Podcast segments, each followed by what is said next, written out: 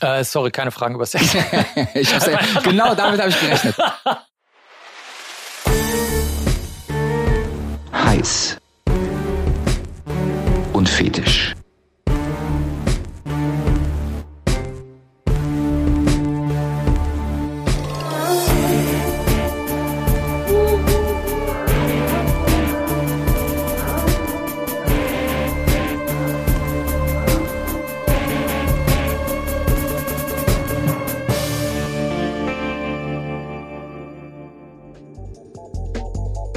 Herzlich willkommen zu Heiß und Fetisch.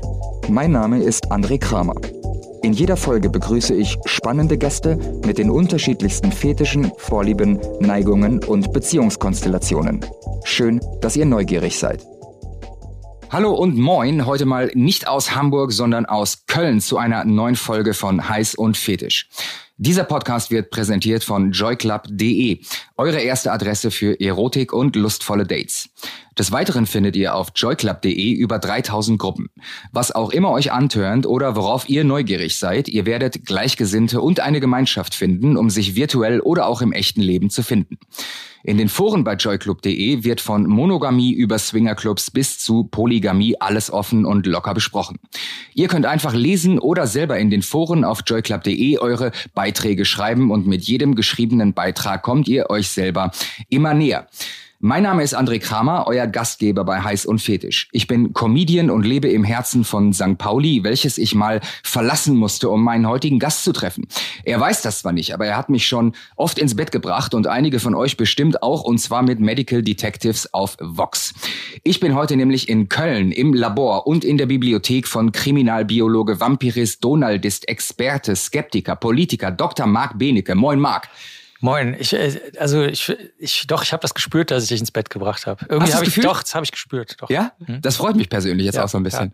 Ja. Ähm, Marc, sag mal, du bist äh, Vorsitzender der Transylvanian Society of Dracula, aktiver Politiker der Partei Die Partei, denn sie ist sehr gut. Die Liste deiner Veröffentlichungen ist so lang und divers, dass man sich unwillkürlich fragt, wann pennst du eigentlich? Nachts, wirklich. Also, Aber da läuft auch Medical Detectives. Ich habe es noch nie gesehen, ehrlich gesagt. Tatsächlich? nee, das lief, glaube ich, früher auch gar nicht nachts. Also das sind jetzt, glaube ich, nur die Wiederholungen, beziehungsweise wir haben noch mal so zehn neue Folgen gedreht, irgendwie vor ein paar Jahren. Aber die, die äh, ursprünglich war das, glaube ich, so eine sagen wir mal 20.15 Uhr Sendung. Also das ja. muss man für Jüngere erklären. Also früher war das so, da, da wurde, nee, ernst gemeint, da, da haben die Leute gegessen, weiß ich nicht, um 18, 19 Uhr oder so. Und danach haben die dann äh, eine, so eine ähm, Nachrichtensendung heute oder sowas geguckt oder eine, oder eine andere Tagesshow. Also das war dann 19 Uhr, 20.15 Uhr und danach kam dann das Abendprogramm. Und ich glaube, da lief das ursprünglich okay. mal. Mhm. Aber auch so die ersten Sendungen, wo du selber das erste Mal im Fernsehen warst, das hat dich nicht interessiert, du hast es nicht geguckt? Nee, überhaupt nicht. Also okay. ich, ich sag äh, immer, das habe ich auch damals schon gesagt, ich, hab, ich war ja dabei, als wir das gedreht haben. Also ich kenne das ja schon. Ja. Also für mich ist äh, ist eine absolute Konstante im Tagesablauf für Millionen Menschen auch. Ich orientiere mich da mittlerweile zeitlich dran. Wie viel Uhr ist es? Es ist gleich Medical Detectives. Äh, es ist so eine das, wird, das wird dann auch in 100 Jahren, wird man das noch sagen. Ich glaube, wenn nachts ist es irgendwann auf Vox nicht mehr Medical Detectives läuft, dann ist irgendwas im Argen, dann ist der Atomschlag nicht mehr weit. Oder hat schon stattgefunden. Oder das. Dann ja. überleben ja nur die Kakerlaken. Ja, und, und wir zwei. Und, und wir, wir drei. drei. Wir drei. Hier ist ja noch eine, im, im Raum ist ja noch die nicht hörbare Person. Ne? Ja. Meine Agentin Claudia von Bühnenkunst, die diesen Podcast ermöglicht, muss man auch mal gesagt haben. Ist das ist wirklich hier. so? Also das ist genau tatsächlich, wenn ein Künstler mal äh, rausgelassen wird aus St. Pauli, ist ja. die Agentin dabei und passt auf, dass keiner so Fragen stellt, richtig, ja. die nicht gestellt werden. Das ist auch sehr selten. Dass äh, du mich sorry, nicht, nicht über Sex reden, Entschuldigung, nein, das hatten wir vorher vereinbart, nicht über Sex. Sag mal, magst du unseren äh, Zuhörern mal eben, also für die ganz wenigen, die dich noch nicht kennen, mal eben ganz kurz vorstellen und sagen, warum machst du eigentlich hier mit? Ich ich versuche Fragen zu beantworten. Ich habe zum Beispiel auch eine Sendung, die ist auch durch Zufall nur entstanden, seit, seit über 20 Jahren jetzt im öffentlich-rechtlichen. Jeden Samstagmorgen muss ich also, egal was ich gemacht habe bis zu dieser Sendung, muss ich dann eine neue wissenschaftliche Veröffentlichung vorbereiten. Jeden Samstag ist noch nie aus. Also doch einmal in Vietnam, aber da war ich auch vorbereitet. Da ist er ausgefallen, weil die äh, äh, Rezeptionistin von dem Hotel, damals noch mit Telefon, mit normalen Telefonen, die sprach kein äh, Deutsch. Ja. Und die aus Deutschland waren aber der Meinung, dass sie Deutsch mit der reden müssen. Dann ist das, da ist es ausgefallen. Aber ähm, da bin ich auch nur reingerutscht, weil die gesagt haben, ach ja, wenn du so wissenschaftliche Sachen erklären kannst, dann kannst du das ja jetzt für immer machen. Oder äh, jetzt als, als Corona war, also während wir jetzt hier gerade sitzen, wir ja. haben ja gerade noch den Test gemacht, damit wir hier ohne Maske sprechen können und so da haben wir auch einfach gesagt, gut, die Leute fragen uns da und was, dann, dann machen wir halt einen Corona-Kanal. Dann ist dann Virus online entstanden und das ist wahrscheinlich, ich meine, wir messen das jetzt nicht, aber das ist wahrscheinlich der, der größte Corona-Podcast für Leute, die jetzt normale Fragen haben und nicht jetzt irgendwas Spezielles mit. Nicht Dr. Drosten zuhören. Ja. Alright. Also ohne Fremdworte machen wir das eben. nee, wirklich ohne Fremdworte. Das ist ernst gemeint. Also das ist das Ach so, einzige. das ist das Konzept? das ist das einzige Geheimnis. Ja, überhaupt bei allem, was ich mache. Also ich mache es einfach ohne Fremdworte. A und B auf deine Frage. Ich beantworte, wenn mich jemand was fragt, beantworte ich es halt. Versuche oder versuche es, weil mir das als Kind immer so auf den Wecker gegangen ist. Also als Kind bin ich halt äh, ganz viel rumgelaufen und bin auch allen mega auf den Wecker gegangen. Also ich war der Nervtötende, nicht die. Weil du so viele Fragen gestellt hast. Ja, und dann haben die halt immer am Ende, also zum Beispiel, ich will jetzt nicht sagen wer, aber Menschen aus meiner Familie haben dann auch so wie irgendwas erfunden oder so, weißt du, weil sie einfach ihre Ruhe haben wollten. Ja. Ja, Okay. das fand Aber ich doof. Fragen ist eine super Überleitung. Dann fangen wir damit mal an. Wir haben nämlich ähm, bei jeder Folge äh, eine kurze Einleitung, äh, wo ich dir ein paar generelle Fragen stelle. Ähm, Ich wollte übrigens noch was zu deiner Einleitung sagen, Entschuldigung. Bitte unbedingt. Ich fand super, dass du gesagt hast, von Monogamie bis Polygamie. Da, Ja. Aber da ist ja noch, ich, weiß- also ich weiß gar nicht, ist das über Swingerclubs. über Swingerclubs, Ja. ist das wirklich der Bogen? Postet hier drunter, kann man hier was drunter? Postet hier drunter, ob das der echte Bogen ist, der sich über unsere Leben spannt. Entschuldigung. ähm, ja, ich hätte den Also sind das die Endpunkte? Äh, Das sind wahrscheinlich nicht die Endpunkte, aber es war ja auch nur eine kurze Einleitung. Äh, Ich habe ein paar generelle Fragen an dich, damit die äh, Zuhörer dich mal ein ganz kleines bisschen besser noch kennenlernen. Und zwar, meine erste Frage ist, wir sind ja ein äh, Sex-Podcast, der heißt ja heiß und fetisch. Wie alt warst du eigentlich bei deinem ersten Mal? Äh, sorry, keine Fragen über Sex. Ich hab's ja, genau damit habe ich gerechnet. Ich wusste, ich wusste genau, dass das passiert. nee, äh, kann, kann ich mich nicht erinnern, ehrlich gesagt. Wahrscheinlich, weiß ich nicht mehr. Vielleicht 17, 18 oder so, keine Ahnung. Okay. Ich weiß nicht. Du meinst jetzt äh, Geschlechtsverkehr? Ja, erste Mal Äh, Penil, vagi- wie wir sagen, penil-vaginale. Äh, Keine äh, Fremdwörter. Ja, eben. Ja, ja, das ist, das ist ein, genau. Also Penis und Vagina, also beim, So. beim, beim äh, zwischengeschlechtlichen, zwischen zwei Geschlechtern, ja, vielleicht Ja. so um den Dreh rum. Ich Sagst du eher Vagina? weiß Ich finde, es ist ein sehr, Ich sag Vagina, ich sag, ich sag's eigentlich gar nicht. was ist Keine der Plural von Vagina? Vaginä? Vaginen? Vaginä. Ich finde das Wort Scheide sehr lustig. Das habe ich lange nicht mehr gehört. Das habe ich Deswegen, 30 Jahre deswegen gehört. ich sage immer Scheide und Busen, weil es niemand mehr sagt. Du- Busen ist auch ein sehr lustiges Wort. Das ist sehr, sehr süß. Ja. Wir möchten das bitte, äh, liebe, jo wer auch immer der Präsident von Joy Club ist, bitte, wir möchten nur noch von Scheide und Busen bitte künftig sprechen. Ab heute. Ja. Also äh, du warst 17, 18, kannst dich nicht äh, so genau erinnern. Äh, die nächste Frage wäre, äh, war es so, wie du es dir gewünscht hast? Aber ähm, wenn du dich nicht erinnern kannst, dann wahrscheinlich. Ich hatte da, äh, nee, ich weiß aber, dass ich keinerlei Vorstellung davon hatte. Also ich dachte immer, bestenfalls irgendwie, das scheint ja irgendwie jetzt ein Ding zu sein. Also ich komme ja noch aus einer Zeit, als äh, zum Beispiel, als wir Jugendliche waren, da war das ja noch so, dass das könntest du heute gar nicht mehr bringen. Also sagen wir mal, zum Beispiel bei Blade Runner, das ist ein Film, den ich sehr gut finde, da ist der Mann immer noch so der, der weiß ich nicht, die Frau will aus der Tür rausgehen und dann versperrt der die Tür und sagt nein und ne, küsst sie dann und sie findet das dann aber gut. So und so, also weißt du, so, und da dachte ich so, hm, scheint ja irgendwie ein Riesending zu sein, Ja. dieses ganze Sexing und irgendwie, weiß ich nicht. Ich dachte dann so, hat sich eigentlich jetzt auch nichts geändert. Blade Runner war Wesley Snipes, ne? Nein, um Gottes Willen. Nicht? nee, das ist Harrison Scott. Äh, Harrison Ford ist der, ist der Darsteller des Ridley Scott. Wesley Snipes ist äh, ganz andere. Gibt's nicht, gibt's nicht einen Blade Runner Film mit Wesley Snipes? Nein, nein.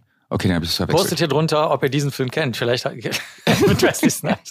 Nein, aber ich will nur sagen, also ich komme aus einer Zeit, in der, oder das kennt man ja auch aus Schwarz-Weiß-Filmen noch, also wo, wo sozusagen das irgendwie so ein, das war ein Ding zwischen Mann und Frau. Ja. Und es war, der Mann musste irgendwie die, die, dann irgendwie die Führung übernehmen und äh, sagen, was, was Sache ist. Also im Grunde genommen, sagen wir mal, als, als bizarres Zerrbild ist jetzt der, der Harvey Weinstein oder wie auch immer Ja. Stein, also, ne, dass man sagt so, okay, also so wie der das jetzt gemacht hat, so läuft das nicht. Aber ich, ich, ich kenne das noch aus Filmen von früher. Also da, ne, der, der Weinstein, der hat ja die Leute, äh, soweit man das jetzt von den Schauspielerinnen kennt, der hat dann gesagt, ja, komm mal rein und massier mich doch mal und auch jetzt dusche ich mich mal und jetzt stehe ich hier im Bademantel und hat sich dann da, hat die irgendwie körperlich bedrängt Ja. und so weiter.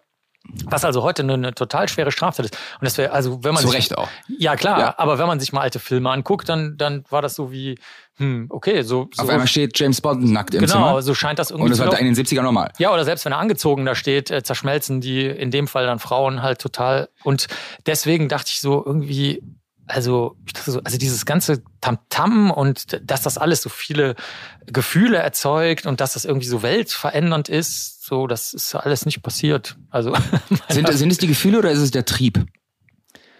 ja, das wird ja ja, ich, gut, ich kannte ja nur, wenn über, also ich meine, ich muss ja sagen, ich hatte davon ja überhaupt keine Ahnung. Ich habe ja nur Comics gelesen, also Spider-Man oder sonst irgendwas. Ja, da ja. kommt ja eh sowas nicht vor. Da ist es dann höchstbestenfalls mal so, da hat dann, äh, also MJ, also die, die, die Freundin von, von Peter Parker, von Spider-Man oder so, die sind halt irgendwie zusammen. Man weiß aber auch nicht so genau, was die da eigentlich jetzt machen. Okay. Das ist irgendwie problembehaftet. Also da ist von jetzt so von Trieb oder ähm, auch von Bindung, was ja das eigentliche Thema ist, auch bei Poli oder genau. äh, sonst äh, anderen Dingen, ist da ja gar nicht die Rede. Also das war im Grunde genommen, war das so ein, wie, wie so ein weiß ich nicht, wie so ein Abziehbildchen, wie so ein Panini-Sammelbild. Da, da, da war nichts da drüber, drunter, kein Inhalt, gar nichts. Okay. Also ich hatte null Ahnung davon. Und äh, ja. Da wir ja nicht über Sex reden wollen, ähm, was tönt dich eigentlich an? Eigentlich weiß ich, ich also ich finde es persönlich ganz gut, wenn Leute sich in irgendeiner Weise Mühe geben und das dann aber auch, das darf auch ruhig schief gehen. Also gerade so in so den, wenn du so in dreckigere Keller gehst, äh, wo es halt auch wirklich im wahrsten Sinne des Wortes dreckig ist, also der Boden halt offensichtlich nicht geputzt in wurde und das also äh, nicht ein Konzept ist, wie jetzt zum Beispiel oh, heute gebe ich es mir aber besonders schmutzig oder so, sondern wo es einfach halt irgendwie schief geht, aber gleichzeitig irgendwie die, die Performer oder die Leute sich dann irgendwie reinhängen und dann ist es aber doch viel zu eng und eigentlich hätten die Leute doch wieder mehr Platz oder irgendeiner hat, keine Ahnung, bringt aus einer anderen Region was mit, zum Beispiel in Hamburg, wo ihr herkommt, da gibt's ja oder gab's früher diese ganz cleanen SM-Partys, wo das alles weiß und mit Latex war und so. Und dann, dann gibt's heute auch noch. Ach so, ja. Und dann bist du da reingegangen und hast halt gedacht, okay, scheiße, also irgendwie meinen Koffer, den kann ich gleich wieder zur Garderobe bringen, weil der, der, wenn du den auseinander machst, kommt da Staub und Sperma raus. Und ich meine, das ist irgendwie scheinbar. Bist du ein Kofferdom? Das ist, äh, ja, das ist hier auf jeden Fall. Ich, ich finde Werkzeuge eh gut. Aber das ist. Ähm, das finde ich immer gut. Also wenn das irgendwie auch ein bisschen schief geht oder ja. zum Beispiel in, wo war in Karlsruhe, wo es dann, wo eigentlich die meisten Leute im Café saßen. Also alles war super geil hergerichtet, Slings und Tausende von Sachen und ja. Betten und alles abwischbar und Berge von Kondomen überall und dann sitzen alle bei Keksen und und Kaffee in, im Kaffeeraum und so und haben halt ihre Kätzchenmaske nach hinten gezogen oder irgendeiner kniet bei dem anderen halt davor, aber trinkt eigentlich genauso Kaffee wie die anderen und so. Also aber aus dem Napf ich mag vielleicht. ich mag sowas ja, manchmal aus dem Napf, aber manchmal auch nicht. Also, oder die Leute pfuschen, das habe ich auch schon erlebt. Sowas fand ich so gnädig aufs Kantholz, ne? Und dann mal sehen, ja.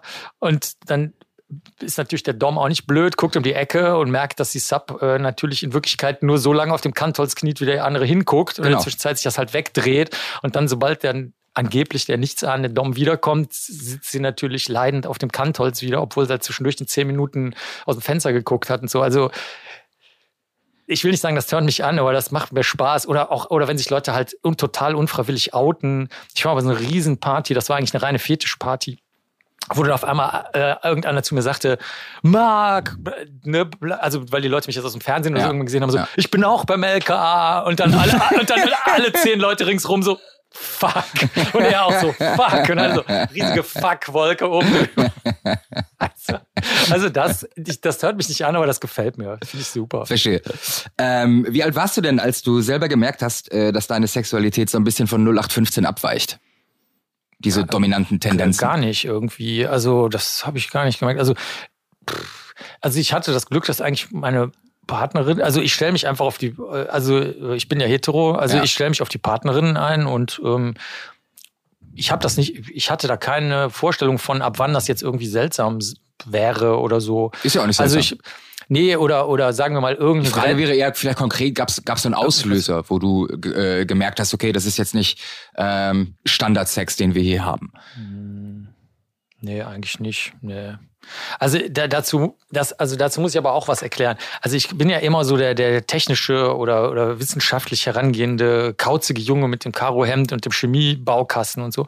Und ähm, der Fetisch-Nerd. Ich war mal, nee, Fetisch gar nicht so. Fetisch ist gar nicht so mein Ding, sondern es, äh, wenn überhaupt, dann sagen wir mal Kinky oder BDSM oder ja. so, aber Fetisch ist gar nicht. Also da kann ich, das finde ich nett. Also auf der Bühne zum Beispiel finde ich das lustig. Meine Frau hat sich mal so, so ein Latexkleid kleben lassen. Ne? Die werden ja, für die, die das nicht wissen. Ne?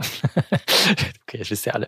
Also auf jeden Fall, das war dann super so für die Bühne. Aber ja. ansonsten, pff, keine Ahnung. Ich, ich habe auch noch nie verstanden, äh, warum jetzt irgendwie Unterwäsche sexy ist oder so. Also das, ich bin da irgendwie komisch. Jedenfalls, also als ich kleiner war, da hatte ich das natürlich schon irgendwie ohne jetzt Erregung oder Neigungen oder so mir angeguckt und hatte das dann irgendwie auch gesehen. Da waren zum Beispiel so das gab es damals schon, ich weiß gar nicht, was war, das war nicht so wie Venus Awards oder so, aber irgendwie so kinky Sexmessen oder so, keine Ahnung. Da konntest du aber rumlaufen. Also das war jetzt nicht so, so super krass ab 18 oder sonst ja. irgendwas. Und dann haben die, ich weiß gar nicht, damals gab es ja noch nicht so viele Vibratoren und so ein Zeug. Ich weiß, ich habe keine Ahnung mehr, was die damals gemacht haben. Jedenfalls, da lagen dann auch die, meinetwegen, damals gab es noch auf Papier gedruckte Kataloge von Pornofilmen oder so. Und dann hast du eigentlich da, hast du dann schon auf dem Papierkatalog, hast du ja schon die Bandweite gesehen. Dann habe ich gesagt, aha, okay, gut, so, das ist jetzt irgendwie die Spannweite dessen, was es gibt. Ja. Und in Deutschland war natürlich BDSM schon immer ein Ding. Also Deutschland ist ja international eigentlich be bekannt für BDSM. Also jedes Land hat ja so eine, was man ihm nachsagt, was da besonders häufig an ja. sexuellen Spielarten ist. Und das ist in Deutschland halt BDSM. Und deswegen, das war auch, als ich zum Beispiel in den USA war, da war ich in der Eulen Spiegel Society, das ist die älteste BDSM-Gruppe, die kontinuierlich, also dauerhaft äh, besteht. Und da war das auch so, da haben die, also als sie gemerkt haben, dass ich aus Deutschland bin, war, war das so wie für die, ach so, ja klar ist der bei uns. Ja. Da, da, da okay. man, und also ich, also, also ich, ich sehe überhaupt keine Grenze zwischen Vanillazeugs oder dann Leuten, die zum Beispiel auch im Vanilla-Bereich meinetwegen zum Beispiel extrem klammern oder extrem stark dann Sex nur zum Bindungsaufbau benutzen, weil sie es anders nicht hinkriegen oder Leute, die da unnötig Drama drum machen, weil sie eigentlich irgendeinen anderen Film laufen haben, aber die ziehen das dann halt ins Sexuelle oder ins Bindungsmäßige oder so, äh, obwohl sie in Wirklichkeit einfach nur eine andere Psychonummer laufen haben und damit versuchen wollen, einfach nur deine Aufmerksamkeit zu binden, weil sie wissen, darüber kann man jetzt viel Aufmerksamkeit erregen. Oder entziehen im Zweifel auch. Und entziehen, ja, ja, ja gut, wobei das wäre mir egal, wenn mir jemand das entziehen würde, da, damit würde man mich jetzt nicht kriegen. Dann, aber also dann gehe ich einfach. Also wenn ja. jemand, wenn jemand mir irgendwas entziehen will, dann sage ich halt, aha, okay, es ist vorbei, gut, dann gehe ich jetzt ja. halt. Aber nicht, weil ich das dumm finde, sondern weil ich das eher technisch sehe. Dann sage ich halt, gut, wenn dieser Vorgang jetzt abgeschlossen ist, ist er halt abgeschlossen. Also deswegen, mir selber ist da eigentlich nie irgendwas aufgefallen. Also auch jetzt, wo ich da zurückblicke, fällt mir nichts auf, was mich da besonders okay. geprägt hat oder so, überhaupt nicht. Ich wollte noch fragen, ob du überhaupt schon mal auf einer Fetisch- oder Kinky-Party warst oder im KitKat Club, aber die Frage kann ich ja jetzt streichen. Du hast es gerade schon gesagt. Super, deswegen sorry. Frage ich, ich habe im KitKat Club das letzte Video gedreht, was da jemals gedreht wurde. Was für ein Video hast du im KitKat Club gedreht? Ein sehr schönes Video mit Flammenkuss und Romualdo. Das sind zwei, die habe ich mal in einem anderen äh, ganz kleinen Fetischclub, der Gargoyle oder so hieß der in Berlin, äh, kennengelernt. Und da haben die mal äh, Silvester Bondage gemacht. Von Bondage habe ich null Ahnung. Ja. Das ich finde ich auch irgendwie, ist mir zu anstrengend, ja. Also besonders als Dom, ey, da bist du ja nur meiner Meinung nach drauf am Achten, dass es Gut, okay, so soll es auch sein, dass es der Sub oder dem Sub gefällt, aber da musst du auch noch so viel aufpassen, dass es gut aussieht und dass keine Adern abgedrückt werden und dies und das. Also das ist mir ja, alles. Sehr, ich hatte in der letzten Folge Matthias, mit Matthias Grimme ja. gesprochen und er sagte im Grunde genommen, man braucht nur einen Knoten. Ja, der Matthias, der kann das im Schlaf. Den Matthias, den kannst du um vier ja. Uhr nachts aus dem Bett holen und dann kannst du und dem wahrscheinlich. Minuten später hängt seine Freundin unter der ja, Decke. Ja, nicht nur das, dann kannst du auch noch super kompliziert. Dann nimmst du eine total dünne, eine total beleibte und dies und das und wahrscheinlich kann der das auch noch mit links und rechts und mit einem Fuß macht er dann noch so. das schönste äh, und dann daraus. Nee, wirklich, ich meine das ernst. Ich habe hab ihn schon gesehen, wo ich wirklich der Meinung war, ähm, also bei so Messen, ne, ja. wo es jetzt nicht so, so stark erotisiert aufgeladen ist, wo ich mir gedacht habe, der denkt doch jetzt gerade dran, wo der heute Abend seine Kartoffelschalen hintut. Der ist doch. Der, der, der kann das, dabei das seine macht er doch, Das macht er doch ja, im, im Schlaf, macht er das doch gerade. Und ähm, was war die Frage? Äh, die Frage war, ob du selber Fetische hast, über die wir gleich reden können. Ja, klar, sicher. Aber wie gesagt, Fetisch ist nicht so mein Ding. Also ich bin jetzt nicht so, also, also das Was ist dein Ding? Zur Erklärung, also ganz kurz zur Erklärung. Also ja. wenn ich von Fetisch rede, meine ich damit, was du bei der Fetischparty siehst. Äh, Lack, Latex, ähm, Leder als Veganer wahrscheinlich nicht. Leder hatte ich früher, ja genau, aber als ich dann vegan geworden bin, habe ich das nicht mehr gemacht. Das hatte ich als Vegetarier, hatte ich das noch. Da äh, habe ich auch viele Gespräche mit den Veganern drüber gehabt. Und dann habe ich gesagt, ja, das ist aber eigentlich nachhaltiger als das Plastikzeug, weil das rottet ja nicht.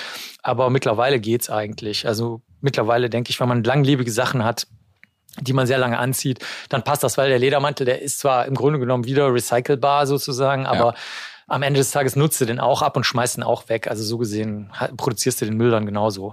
Ähm, ich hake ja genau nach. Was ist dein Ding? Genau, genau. Ja. Das hatte das. Nee, das war auch die Frage davor ja eigentlich schon. Also mir gefällt das, wenn wenn's ähm, abgründig ist und in irgendeiner Weise schief geht, ohne dabei zu finster zu werden. Also ich sag, ich will das mal erklären. Also meinetwegen ähm, was ich schon ganz früh gemacht habe, ist, wenn Leute zu mir gesagt haben, sag mal, kannst du mir irgendwie, keine Ahnung, einen Spruch in die Haut schneiden oder, oder ein Wort oder so. Cutting. Ja, Cutting, ja. aber auch, ähm, weil ich, ich habe in New York, äh, als ich da in den 90ern gearbeitet habe, habe ich schon wahrscheinlich die erste wissenschaftliche Veröffentlichung dazu geschrieben, zu, sagen wir mal, Subkultur-Sachen. Also da war, da war eine Freundin, die Essie, die hatte sich die Schamlippen so aufdehnen lassen, dass sie da quasi so, ja, ich kann das jetzt für einen Podcast, sagen wir mal, so Handteller groß, wie, so groß wie die Handinnenfläche ist. Eine Schamlippe. Ja, also groß wie ein. Konntest du dir so einen Teller, so eine Art Teller, so eine Holzscheibe oder, oder ein Plastikring oder sowas da rein tun. Und dann hatte sie auch als erste hatte sie sehr tiefe Narbenmuster, die rausgenommen sind. Das hat Keith Alexander damals ja. eingeführt in New York. Das war der erste, der vom Pearson sozusagen, was ja da aus der, das kam ja aus der schwulen Szene eigentlich, ähm, äh, kam da, hat er das dann übernommen ich muss dazu sagen, ich habe in dem Viertel gewohnt, wo das, äh, wo das ja. alles stattfand. Also das war jetzt für mich waren das kurze Wege. Also ich brauchte wirklich nur. Welches Viertel war das in New York? East Village, also St. Okay. Mark's Place. Ja. Gegenüber war Andromeda Piercing. Also das ist alles äh, ganz, ganz nah gewesen. Und ähm, die hatte ganz tiefe Narbenmuster, aber wo schon die Haut rausgenommen worden war. Und das fand ich interessant. Dann habe ich mit Keith geredet und äh, der hat das dann auch ein bisschen erklärt. Der hatte auch so ein bisschen, sagen wir mal, noch so Laienüberlegungen dazu. Der, der war zum Beispiel der Überzeugung, du musst immer einen Hautsteg stehen lassen, damit die Durchblutung äh, da möglich bleibt. Also zum Beispiel, du darfst kein O schneiden, ja? ja. Und das ist aber biologisch gesehen, ergibt das wenig Sinn, weil es ist ja jetzt nicht so, dass das von, sagen wir mal, vom Kopf eine Ader kommt und von der verzweigen sich alle anderen Adern. Ja. Und wenn du jetzt ein O schneidest, dann ist dieser Bereich nicht mehr durchblutet, sondern die Adern kommen ja von innen nach oben zur Hautoberfläche. Naja, so, also das war noch sehr viel Rumprobiererei damals. Und ähm, da, jetzt will ich mal ein Beispiel sagen. Und dann hat eine Freundin mal gesagt, pass auf, äh, ich habe aber die und die Lebenssituation und ich möchte aber äh, jetzt ein bestimmtes Wort reingeschnitten haben. Und dann habe ich gesagt, okay, können wir machen. Äh, und das war so grenzwertig, weil dann hat sich hinterher herausgestellt, dass, dass sie eigentlich da kurz zuvor Schluss mit jemandem gemacht hatte und dass das so, so, eine, so ein Touch von Selbstverletzung noch deswegen ja, hatte. So. Ja. Dann dachte ich mir so, nee, nee, nee, war aber okay in dem Fall. Und eine andere Freundin, die ist, die ist totale Nerdin, die ist in einem Wissensgebiet sehr ähm, tief drin und die wollte dann ein Wort aus diesem Wissensgebiet haben. Und das war zum Beispiel okay. Also das war, das war ein Blutbad wirklich, aber. Ähm, es ist manchmal schwer, schwer festzustellen, die Grenze zwischen Masochismus und Borderline. Ja, ich würde mal sagen, das liegt in den, in den Fällen überhaupt nicht vor. Also klar, bei Borderline muss man natürlich sowieso die ganz großen Bogen drum machen, ne? aber die, ich würde es auch noch nicht mal Masochismus unbedingt nennen. Ich, das ist genau das, worauf ich hinaus will. Okay. Also mich interessiert das auch, wenn es einfach den Menschen irgendwie zum, sagen wir mal, zum Schwingen bringt. Ja. Ne? Ähm, egal, ob das jetzt eine sexuelle Unternote hat oder nicht, weil das Problem an der Sache ist, wenn dich irgendwas stark zum Schwingen bringt, dann sind wir in unserer Kultur, also jetzt ist es ja gerade ähm, April 2021, ja. ist es ja so, dass eine starke Erregung sehr, sehr häufig immer noch ins Sexuelle überschlagen kann, wenn das ein möglicher Sexpartner ist, der andere. Das nennen die jetzt das nennt man eine Fehlzuordnung. Also du bist auf einmal total aufgeregt und denkst dir so, ach, diese Fehl, das muss jetzt, so bin ich sonst nur aufgeregt, wenn es was Sexuelles ist, also ist es jetzt was Sexuelles. Das, da sind wir übrigens auch schon wieder bei diesen Date-Rape-Sachen und so weiter. Was, ein, was da offenbar der Trick ist, zumindest man liest, man hat ja jetzt sehr, sehr viele von den Beispielen gehört in letzter Zeit der Trick ist ja offenbar, dass sie, dass sie versuchen, weil ich den Weinstein gerade erwähnt ja. habe, du machst, du erzeugst eine Situation, die aufregend ist für den anderen, aber vielleicht aus den falschen Gründen aufregend. Ja, also die sind jetzt unsicher oder vielleicht. Die wollen auch, eine Filmrolle. Da, wollen die träumen Filmrolle. Hollywood. Ja, oder sagen wir mal noch nicht mal das. Nehmen wir mal nur das Körperliche. Ja, ja oder da ist jetzt irgendwie äh, die Dusche dampft, hier irgendwer ist nackt, irgendwer kommt körperlich nah und dann ist es halt dann spekuliert derjenige, der jetzt erprobt darin ist, spekuliert damit, dass das eben in was tatsächlich in was Sexuelles ja. umschwingt. Ne? Das äh, kennst du auch im kriminalistischen Bereich. Also ein Beispiel? Äh, ich weiß nicht, ob das jetzt zu grimmig ist. Also zum Beispiel früher war das so, vor Gericht wurden ja meistens Frauen, im, also Männer sind ja früher angeblich nicht vergewaltigt worden. das war ja, das war vor Gericht ja der, der Glaube. Ja. Ähm, und deswegen waren das eigentlich immer Frauen. Und die wurden dann halt gefragt, ja, aber ähm, haben Sie denn da irgendeine Art von sexueller Erregung gespürt? Das ist hier irgendwie anhand der Spuren oder durch eine Aussage ist das hier, kommt uns das aber so vor. Also die, die Frauen wurden da früher sehr stark bedrängt ja. und man hat die auch gefragt, was haben sie für Kleidung angehabt, was, wo man heute auch weiß, dass es total idiotisch ist. Und ähm, da äh, haben schon einige gesagt, ja gut, klar, also ja, ich habe eine körperliche Erregung dabei gespürt, ja, so ist das schon gewesen. Also da gibt es eigentlich äh, viele Aussagen zu. Das heißt aber nicht, dass das deswegen einwilligend war. Worauf ja. ich jetzt hinaus will, um den, um den Sack da mal zuzuschnüren, ähm, die da, da ich das weiß, äh, lasse ich es lieber auf der Seite der eigentlichen Handlung, die die Person jetzt anregt oder zum Schwingen bringt. Okay. Da macht mir das Spaß und dann ist mir das vollkommen egal, ob das jetzt ins Sexuelle übergeht oder nicht. Äh, ehrlich gesagt, äh, ich würde mal sagen, ich bleibe lieber auf der nicht sexuellen Seite in dem Fall, weil dann kannst du dir schon mal sicher sein, dass die Person wirklich ähm, auch sozusagen bei sich bleibt. Ja. Weil ansonsten hast du auch oft das Problem, dass eine, dass das in so eine, in so eine Bindungsüberlegung hinüberschwappt. Das habe ich auch schon erlebt. Und dann stehst du, dann stehst du im. Äh, Findest du Bindungsüberlegungen problematisch? Ja, äh, nee, nicht problematisch, aber ähm, sie sind manchmal krumm. Also ich will mal ein Beispiel sagen. Ja. Du stehst also jetzt im SM-Club, ringsrum haben alle äh, irgendwelche, führen sexuelle Handlungen oder Bindungshandlungen oder sonst irgendwas durch, aber untereinander. Und dann kommt irgendwer, mit dem du was Sexuelles gemacht hast und sagt, so wie sind wir jetzt zusammen? Und dann denkst du dir so, oh fuck, okay, das ist jetzt das Gespräch für Achtjährige. Ja, ja, willst du mit mir gehen? Ja, nein, vielleicht. Und das ist so wie, ey, guck mal, dreh dich bitte mal um, 360 Grad, wo wir hier gerade sind. Hier geht es nicht darum, ob man miteinander gehen will oder jetzt eine Bindung aufbauen will. Und da das aber trotzdem natürlich häufig passiert und dann wiederum wahnsinnige Endlosgespräche, besonders im Polybereich, den du vorhin kurz da erwähnt hast, nach sich zieht, habe ich überhaupt gar keinen Bock darauf. Also okay. deswegen ähm, alles, was dich zum Ticken bringt, können wir drüber reden, außer ich mag es nicht. Also ich habe zum Beispiel eine Freundin, ähm, die hat mir äh, vor ein paar Tagen eine E-Mail geschrieben, da fand ich unheimlich lustig. Ähm, die, äh, weil, weil ich ja mit Vampirismus was zu tun habe und ja. eben auch mit Leuten, die Kommen dann eben Blut trinken ja. und so. Und die meinte halt so, das Problem ist, ihr Partner hat halt gesagt, okay, wir können jetzt Rasierklingen oder Kanülen nehmen. Und dann hat sie das halt auch gemacht und so. Aber meinte sie so, sie hat sich halt nie getraut, zu dem zu sagen, dass in dem Moment, wo sie eine Rasierklinge oder eine Kanüle sieht, egal ob angezogen oder nicht angezogen oder egal ob sexuell oder nicht sexuell, in dem Moment schrumpft halt in ihr alles zusammen auf, auf nichts. ja.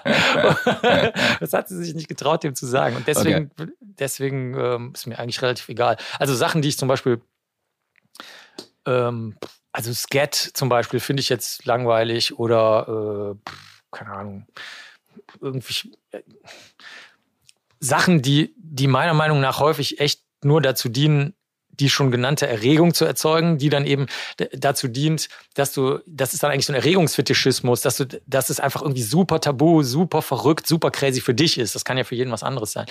Ähm, Diese Tendenz immer noch einen draufzusetzen. Sich zu steigern vielleicht. Nee, würde ich gar nicht sagen. Es kann auch was sein, was eigentlich relativ harmlos ist, was aber mal gut funktioniert hat und dann lernst du selber das. Dann ja. lernt dein Körper und lernt dein Geist das. Also deswegen das mit der Prägung, was du vorhin gefragt hast, oder wann, wann hast du mal irgendeine Grenze überschritten für dich selbst oder wann ist dir was aufgefallen? Das stimmt schon. Also ich sage mal ein Beispiel, das könnte jetzt auch sein, äh, zum Beispiel früher die Zopfabschneider, die gibt's jetzt nicht mehr, die stehen ja in der Psychopathia Sexualis noch drin. Da ist es zum Beispiel so, ähm, die, da vermuten wir heute, dass das irgendeine Prägung war durch Kindermädchen. Früher gab es ja sehr viele Kindermädchen, die haben sich wahrscheinlich gebeugt, haben die, haben die Kinder gewaschen, haben die natürlich auch berührt am Körper, haben die gekitzelt, haben die gestreichelt, haben die auch an den Geschlechtsorganen gewaschen, ja. meinetwegen oder irgendwas. Und dann haben die vielleicht diese Zöpfe da äh, mit den Zöpfen gespielt. Ich hatte in der vorletzten äh, Ausgabe hatte ich ein Gespräch mit einer Domina und die hat einen Kunden äh, oder beziehungsweise eine Freundin von ihr. Gast, bitte, ne? Kunden gibt's Gast, ja. Gast, Entschuldigung. ähm, ich weiß gar nicht, ob es ihr eigener Gast ist oder von, von einer Kollegin. Der kommt einmal im Monat vorbei für zwei Stunden und möchte ihr nur die Haare kämmen. Genau. Und es geht einfach darum, also es ist eine Kindheitsprägung. Er musste, äh, ja.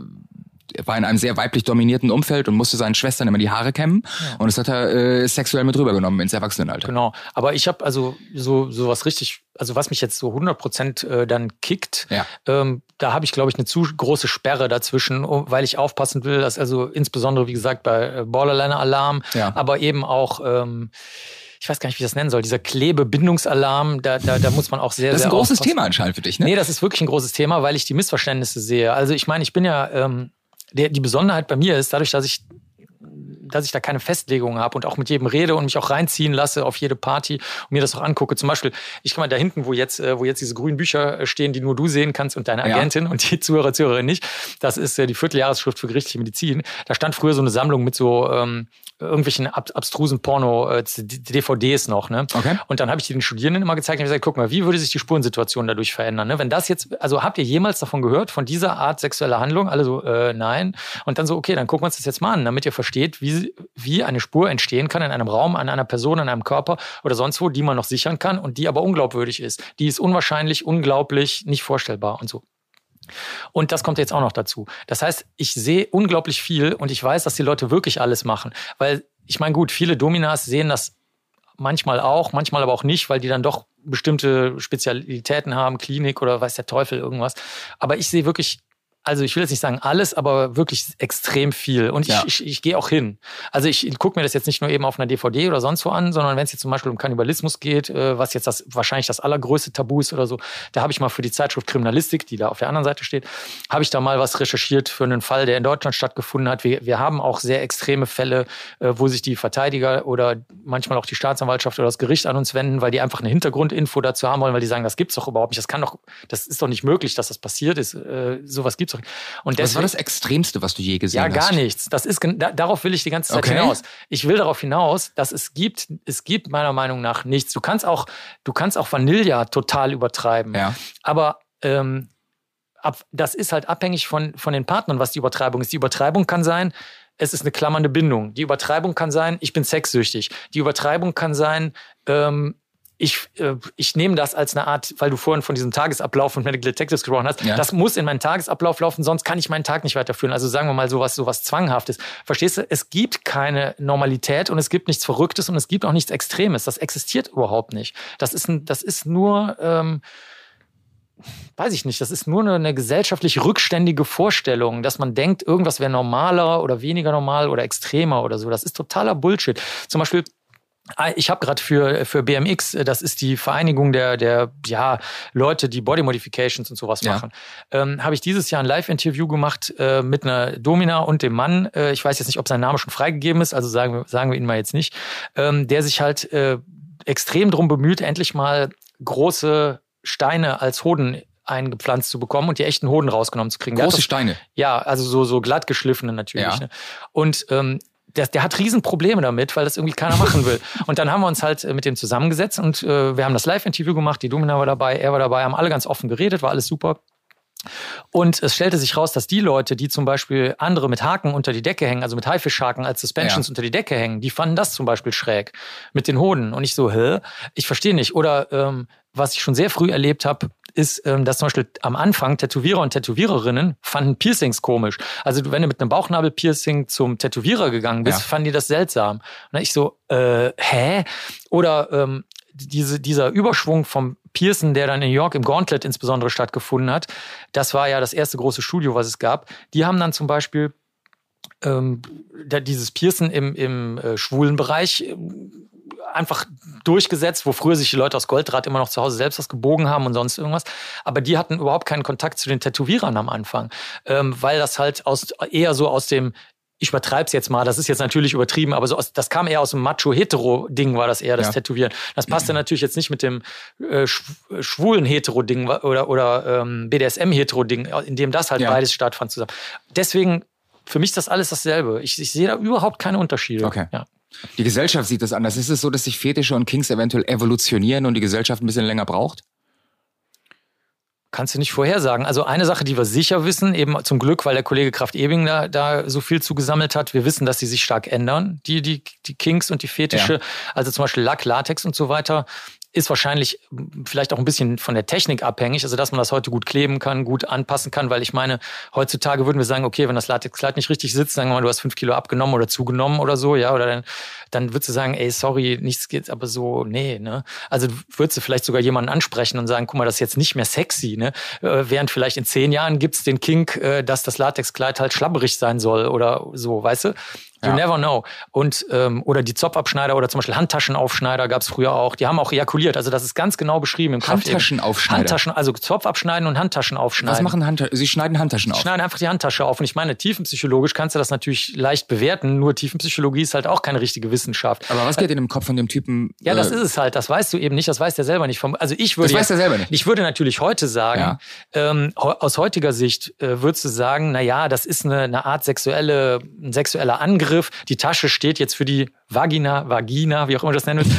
Aber weißt du, Für die Scheide. Für die Scheide. Ja. Aber vielleicht stimmt das überhaupt nicht. Weil auch wenn du dich da so reinfuchst, also ich bin zum Beispiel mit dem Psychose Leuten, die äh, psychoanalytisch arbeiten. Also das sind so die am Rand vom Rand vom Rand arbeiten. Also Psychoanalyse ist out, Psychosen sind für alle Leute super gruselig und die das zusammengenommen, da da da bin ich gerne. Okay. Und ähm, die ähm, finden eigentlich für alles immer eine, eine psychoanalytische Erklärung, die beruht aber auf der Grundannahme, dass die Regeln, die halt dann Freud und alle, die danach kamen, gemacht haben, dass die überhaupt stimmen. Aber vielleicht stimmen die heute ja überhaupt nicht mehr. vielleicht stimmt. haben die ja damals. Ja. Ich habe mir zum Beispiel die Originalausgabe von Studien über Hysterie geholt.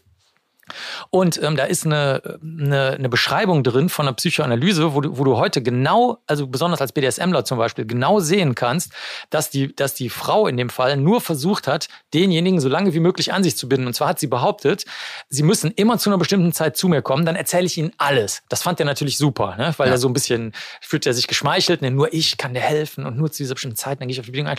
Und dann hat sie gesagt, ich muss ihnen meine gesamte Lebensgeschichte rückwärts erzählen. So, und das, das darf aber nicht unterbrochen werden. Ne? Und dann hat, dann hat, ist er, ist er halt drauf eingegangen und hat sich halt die gesamte Lebensgeschichte rückwärts erzählen lassen. Und wenn du dir das heute durchliest, denkst du dir so, ey, ganz im Ernst, die ist halt super verknallt gewesen in denen und hatte eine Methode, um den mega unter Kontrolle okay. zu halten. Dann ist er immer zu einer bestimmten Zeit angetanzt, für genau die Zeit, die sie wollte, hat ihr komplett zugehört. Sie hatte die komplette Aufmerksamkeit und so weiter. Deswegen. Und dadurch auch die komplette Kontrolle. Ja. ja. Genau. Also, okay. also ne, das typische äh, Domination from the bottom ja, halt. Genau. Ne, ja. Okay, ähm, das war ein, kurz, ein doch etwas längerer Einleitungstalk. Marc, ich habe jetzt ein äh, Spiel. Es gibt ein paar Spiele und Rubriken in diesem Podcast. Das erste Spiel heißt Entweder oder. Ich stelle jetzt ein paar Entweder oder Fragen und du sagst äh, spontan aus dem Bauch heraus, äh, was du davon lieber hättest. Also es geht um mich. Es geht ja. um dich. Mhm. Okay. Entweder Tote oder Lebende. Beides. Entweder Monogamie oder offene Beziehung. Relationship Anarchy. Anarchie. Ähm, entweder Maden oder ein Wiener Schnitzel. Kommt auf an, zu welchem Behufe. Also ich mag Maden lieber. Ne? Entweder zwei Männer oder zwei Frauen. Kommt darauf an, wofür. Also wenn ich jetzt keine Ahnung. es geht um Sex in diesem Podcast. Ach, es geht um Sex. Ja, es. Zwei Frauen, ich bin ja hetero, ja. Entweder fesseln oder gefesselt werden. Ja, wenn dann fesseln, aber nur wenn der andere Bock dazu hat. Also ähm, ja, SSC sollte normal sein. Ja, wenn der andere Bock drauf hat. Ja, aber das ist auch safe and consensual. Ich weiß es auch nicht so genau. Ich bin da auch nicht so ganz sicher. Was machst du mit den ganzen Leuten, die tunneln? Da ist das noch, ist das noch safe and consensual? Also ich bin da, ich weiß es nicht. Also ich denke, ja, aber ich kam dazu, weil du gerade gesagt hast, wenn der andere Bock äh, drauf Kink hat. Aware. Ich würde eher sagen Kink Aware. Okay. Kink Aware, ja. Ähm, entweder eine Zeitreise in die Vergangenheit oder in die Zukunft. Nee, gar nichts davon. Nichts davon? Nee, bloß nicht. Entweder ein Helene Fischer Konzert oder ein Abend Astro TV. Auf jeden Fall Helene Fischer, die ist, die ist, äh, kann ich, kann ich jedem empfehlen, sich mal anzugucken, was sie macht. Also die ist wirklich sehr, sehr gut. Also ich, ich persönlich, also mir gefällt der, also vom Geschmack her, also stilistisch gefällt mir das nicht, aber okay. die, aber äh, künstlerisch ähm, ist das, ist das der Hammer. Also das kann man, ich, nur mal kurz zur Erläuterung. Also man kann sich mal gerne angucken, zum Beispiel die Caroline hat das mal, Kebekus hat mal aus Spaß, ähm, wo, wollte sich Lene Fischer verarschen ja. und hat dann versucht sozusagen einen Teil ihrer Bühnenshow nachzumachen. Und da kann man sehen, wie sie wirklich äh, also du siehst daran, wie schwierig das ist. Also das ist, das ist unfassbar. Es ist unfassbar, was, äh, was Helene Fischer hinlegt. Deswegen tritt sie jetzt ja auch nicht auf im Moment, weil, weil sie sich wahrscheinlich komplett übernommen ja. hat. Ne? Sie ist wahrscheinlich äh, äh live, äh, also eine Hardcore-Performerin. Ich, ich wundere ja. mich trotzdem über die Antwort. Ich hätte, äh, ich hätte gedacht, du äh, würdest sagen, aus satirischen Gründen in Abend Astro TV. Ich sehe in beiden keine Satire. Bei den Astro-Leuten, ich meine, ich habe ja viel mit denen zu tun, zum Beispiel jetzt, weil ja gerade Corona-Zeit ja. ist, haben wir die ganzen ängstlichen Leute, die Angst vor Corona und Impfungen und sonst was haben. Also also ich, die, die Astro-Leute sind ja meistens ängstliche Leute, die ja. dann gerne an was Übersinnliches, Mächtigeres oder Höheres ja. oder Schicksalhafteres glauben. Ich, ähm, ich rede auch mit denen, die haben, die haben halt Angst. Das sind ja. ängstliche Leute. Also ich finde in beiden Fällen nichts darüber zu lachen. Also ich finde, man, man muss oder man sollte oder ich lache nicht über Helene Fischer und ich lache auch nicht über die Astro-Leute. Okay. Also. Entweder CSI oder CDU. Habe ich beides noch nie gesehen. Also ich kenne persönlich ein paar CDU-Menschen, die ich sehr nett finde, aber äh, ich habe da, also inhaltlich weiß ich nicht, was die genau machen, weder CDU noch CSI. Also, deswegen, also CSI habe ich mal eine Folge gesehen in den 90ern, da musste ich für den Stern was drüber schreiben, ob ja. das realistisch ist oder nicht. Habe ich gesagt, ja, okay, die Überschrift heißt, glaube ich, äh, wer es glaubt, ist selig, nicht wahr? Ich, also, nee, deswegen komme ich dazu, weil ich glaube, ich habe in der Vorbereitung dieses Interview gelesen und du fandest CSI nicht so realitätsnah und Ja, geil. aber das behauptet ja auch keiner. Also der, der, das ist ja so wie, als ob du sagen würdest, sagen, nehmen wir mal, äh, du hast eine, äh, hier so eine 24-7 äh, BSM-Nummer ja. laufen. Ich meine, da kann, musst du auch sagen, ja gut, ich bin aber Straßenbahnfahrerin. Soll ich jetzt, soll ich jetzt, wenn du mir das befiehlst, ähm, okay, mit dem Anal-Plug können wir drüber reden, aber muss das wirklich sein, dass ich jetzt, keine Ahnung, mit nacktem Oberkörper die Straßenbahn fahre, weil dann bin ich morgen den Job los. Weißt ja. du, also so, man muss auch mal sehen, was, was ist der echte Inhalt und was ist ja. ein Fantasieinhalt. Ja. Okay. Entweder Donald oder Dracula. Beides. Ähm, ich habe in der Vorbereitung ein bisschen was über dich gelesen und ähm, sag mal, was ist eigentlich Donaldismus? Das ist die Wissenschaft äh, der, sagen wir mal, Untersuchung dessen, was in Entenhausen stattgefunden hat, während Karl Barks, der Zeichner, und Dr. Erika Fuchs, die deutsche Übersetzerin, das äh, überliefert haben. Okay. Also die erstatten Bericht aus Entenhausen. Ja. Das ist ja abgeschlossen, also sind ja beide tot. Also die Berichte von denen können jetzt nicht weitergeführt werden Ja. oder sowas. Und jetzt äh, kannst du die nur auslegen, wie Koran, Tora, Bibel oder so. Und wir machen das aber wissenschaftlich, also nicht über eine geistige Auslegung, was würde das heute bedeuten oder so. So macht man das ja in Religion. Sondern wir sagen, okay, meinetwegen zum Beispiel der Uwe Wackerhang, das war, der ist, der ist, der ist ähm, Elektromeister, der hat dann gesagt, ich gucke mir mal die Stromverbindungen an, die überliefert sind äh, aus dem Kanon und äh, errechne mal, welche Spannung, welche Stromspannung da in Entenhausen ist. Oder andere gucken sich das Klima an oder fragen sich, warum gibt's nur Onkel und, und Tanten. Gibt es Sex in Entenhausen? Ja, also nicht, nee, nicht in, nicht im Barks-Fuchs-Universum. Da Okay. gibt's weder Sex noch direkte Kinder. Ähm, es, zum Beispiel ist auch die Frage, warum nur Frauen da Schuhe tragen, zum Beispiel ist eine interessante Frage, warum können die alle Radioaktivität so gut aushalten? ähm, Warum tragen nur Frauen Schuhe in Entenhausen? ja, es gibt so viele, es gibt so viele Geldspeicher. Also der leider verstorbene Kartenmacher von uns, der hat einen, einen kompletten Stadtplan von Entenhausen gemacht. Der ist sehr, sehr gut. Da sind alle Geldspeicher von Dagobert Duck drauf. Und jetzt aber in der letzten Ausgabe von unserer Fachzeitschrift der Donaldist oder in der vorletzten oder so, äh, wurde, wurde halt diskutiert, ob das nicht möglicherweise ein Denken, ein Grundannahmenfehler ist, weil Ja. das zu verschiedenen Zeiten ja spielt. Und ähm, ob deswegen die Geldspeicher gar nicht gleichzeitig äh, bestehen und man dann vielleicht noch eine zeitliche Aufspaltung der Karte machen müsste, auch was die ganzen Gewässer und Straßen angeht. Also das ist eine streng wissenschaftliche Herangehensweise. Okay. So, das war entweder oder und wir kommen jetzt zum Hauptteil. Und vorher, Marc, hätte ich noch äh, eine andere Sache. Und zwar, du bist ja auch äh, aktiver Politiker der Partei. Die Partei, denn sie ist ja gut. Äh, jetzt ist es ja so, im äh, Herbst ist Bundestagswahl. Äh, ich bin unentschlossen. Bei folgenden drei Punkten hättet ihr meine Stimme. Erstens, freier Eintritt im Swingerclub. Zweitens, frei, äh, frei, komm, was soll der Geiz? Freier Champagner im Swingerclub. Drittens, Swingerclub-Verbot für AfD-Wähler. Könntest du das an den Parteiführer eventuell weiterleiten und aufnehmen? Oder wie Ich findest bin du die ja Punkte? selber auch Führer, ich bin ja Vorsitzender des mächtigsten Verbandes, also in Nordrhein-Westfalen. Insofern bist du bei mir schon an der richtigen Adresse. Perfekt, dann machen wir ich so. Das, ich Aber will, ich wähle in Hamburg. Ist egal, ich will, was du willst. Wir haben kurze Wege und äh, mit den Hamburgern, mit den Hamburgern haben wir gute Beziehungen. Da zum Beispiel, das ist schon lange her. Da haben wir mal eine Veranstaltung gemacht. Da haben wir die Kanzlerin gewählt, die Kanzlerinnenkandidatin. Ja. Und ähm, da äh, haben, wollten wir dann raus am Ende, haben also gefeiert, geraucht, getrunken und so weiter. Das ist bei der Partei ja so üblich. Und dann waren wir umstellt von äh, von der Polizei mit Wasserwerfern und allem drum dran. Wieso was ist denn jetzt los? Also wir haben ja nichts also wir haben ja einfach nur gefeiert und Ja. eine Kanzlerkandidatin gewählt. Und da stellte sich raus, das war neben diesem Gebäude, dieses besetzte Haus, von dem immer die, die groß die Rede ist, dieses relativ große Rote Flora. Rote Flora und da war irgendwelcher Beef und äh, das war sehr lustig. Also Da ist oft Beef. dann waren wir eingekesselt, äh, weil wir neben der Roten Flora unsere Kanzlerkandidatin gewählt haben und seitdem haben wir aber sehr direkte Beziehungen zu Hamburg, weil wir dann halt sehr lange zusammen saßen ist- und, und Spaß äh, hatten, weil wir ja nicht raus konnten. Du hast bei der, bei der äh, Bürgermeisterwahl in Köln ziemlich gut abgeschnitten, ne? Ja, ich bin Dritter geworden, ja. Ja. ja. Ich hätte Ähm, vielleicht sogar, wer weiß, vielleicht hätte ich die Stichwahl auch gewonnen, aber das Problem war, ja, nee, das Problem war, die wäre nur passiert, oder ich weiß nicht, wie das jetzt rechtlich we- gewesen wäre, aber ähm, unsere, unsere jetzige Oberbürgermeisterin ist ja vorher angegriffen und fast getötet worden und dann, ich hätte natürlich dann, äh, Da ist äh, keine hätte gute nicht- Stichwahl. Nee, nee, ich hätte das dann auch nicht angenommen. Also ich hätte das auf keinen Fall angenommen, aber ähm, das war wirklich eine interessante Erfahrung, mal zu sehen. Also ich war an dem Abend da, als die, als die Wahlergebnisse im Rathaus da verkündet wurden. Und ähm, ich habe da sehr, ich, ich, ich merke das so, dann, dann kriege ich so, einen- so, einen- so einen konzentrierten Blick, ne? Und ähm, äh, dann blende ich so das um mich aus und dann, dann, dann sehe ich so, so ganz scharf, sehe ich so die einzelnen Leute. Und derjenige, der ähm, ernsthaft hätte gewinnen wollen und auch tödlich beleidigt war, dass er nicht gewonnen hat, also der die Nummer zwei. Also dem hätte ich fast zugetraut, dass der das, das vielleicht dann angenommen hätte oder so. Okay. Also ich habe an dem Abend einiges gelernt, also das über über Macht und äh, also nicht jetzt nicht im sexuellen Bereich eben, also im angenehmen, einvernehmlichen sexuellen Bereich, äh, sondern darüber, wie scheiße sich Menschen wirklich verhalten können, wenn sie irgendwie was in ihrer Nähe glauben, was sie jetzt durch eine einmalige oder kurzfristige kleine Scheißaktion ähm, was ihnen zuspülen Ja. kann. Also ich habe zum Beispiel die letzten Tage damit verbracht, die letzten zwei Wochen, ich habe ganz viele Einträge in der Wikipedia überarbeitet, äh, was äh, nationalsozialistische Sachen angeht, ähm, wo ja auch gerade sehr viel Trash-Exploitation-Pornos es dann gab, früher über weiß ich nicht, Hilda, die Nazi-Aufseherin und so weiter mit der Peitsche und den Lederstiefeln und so.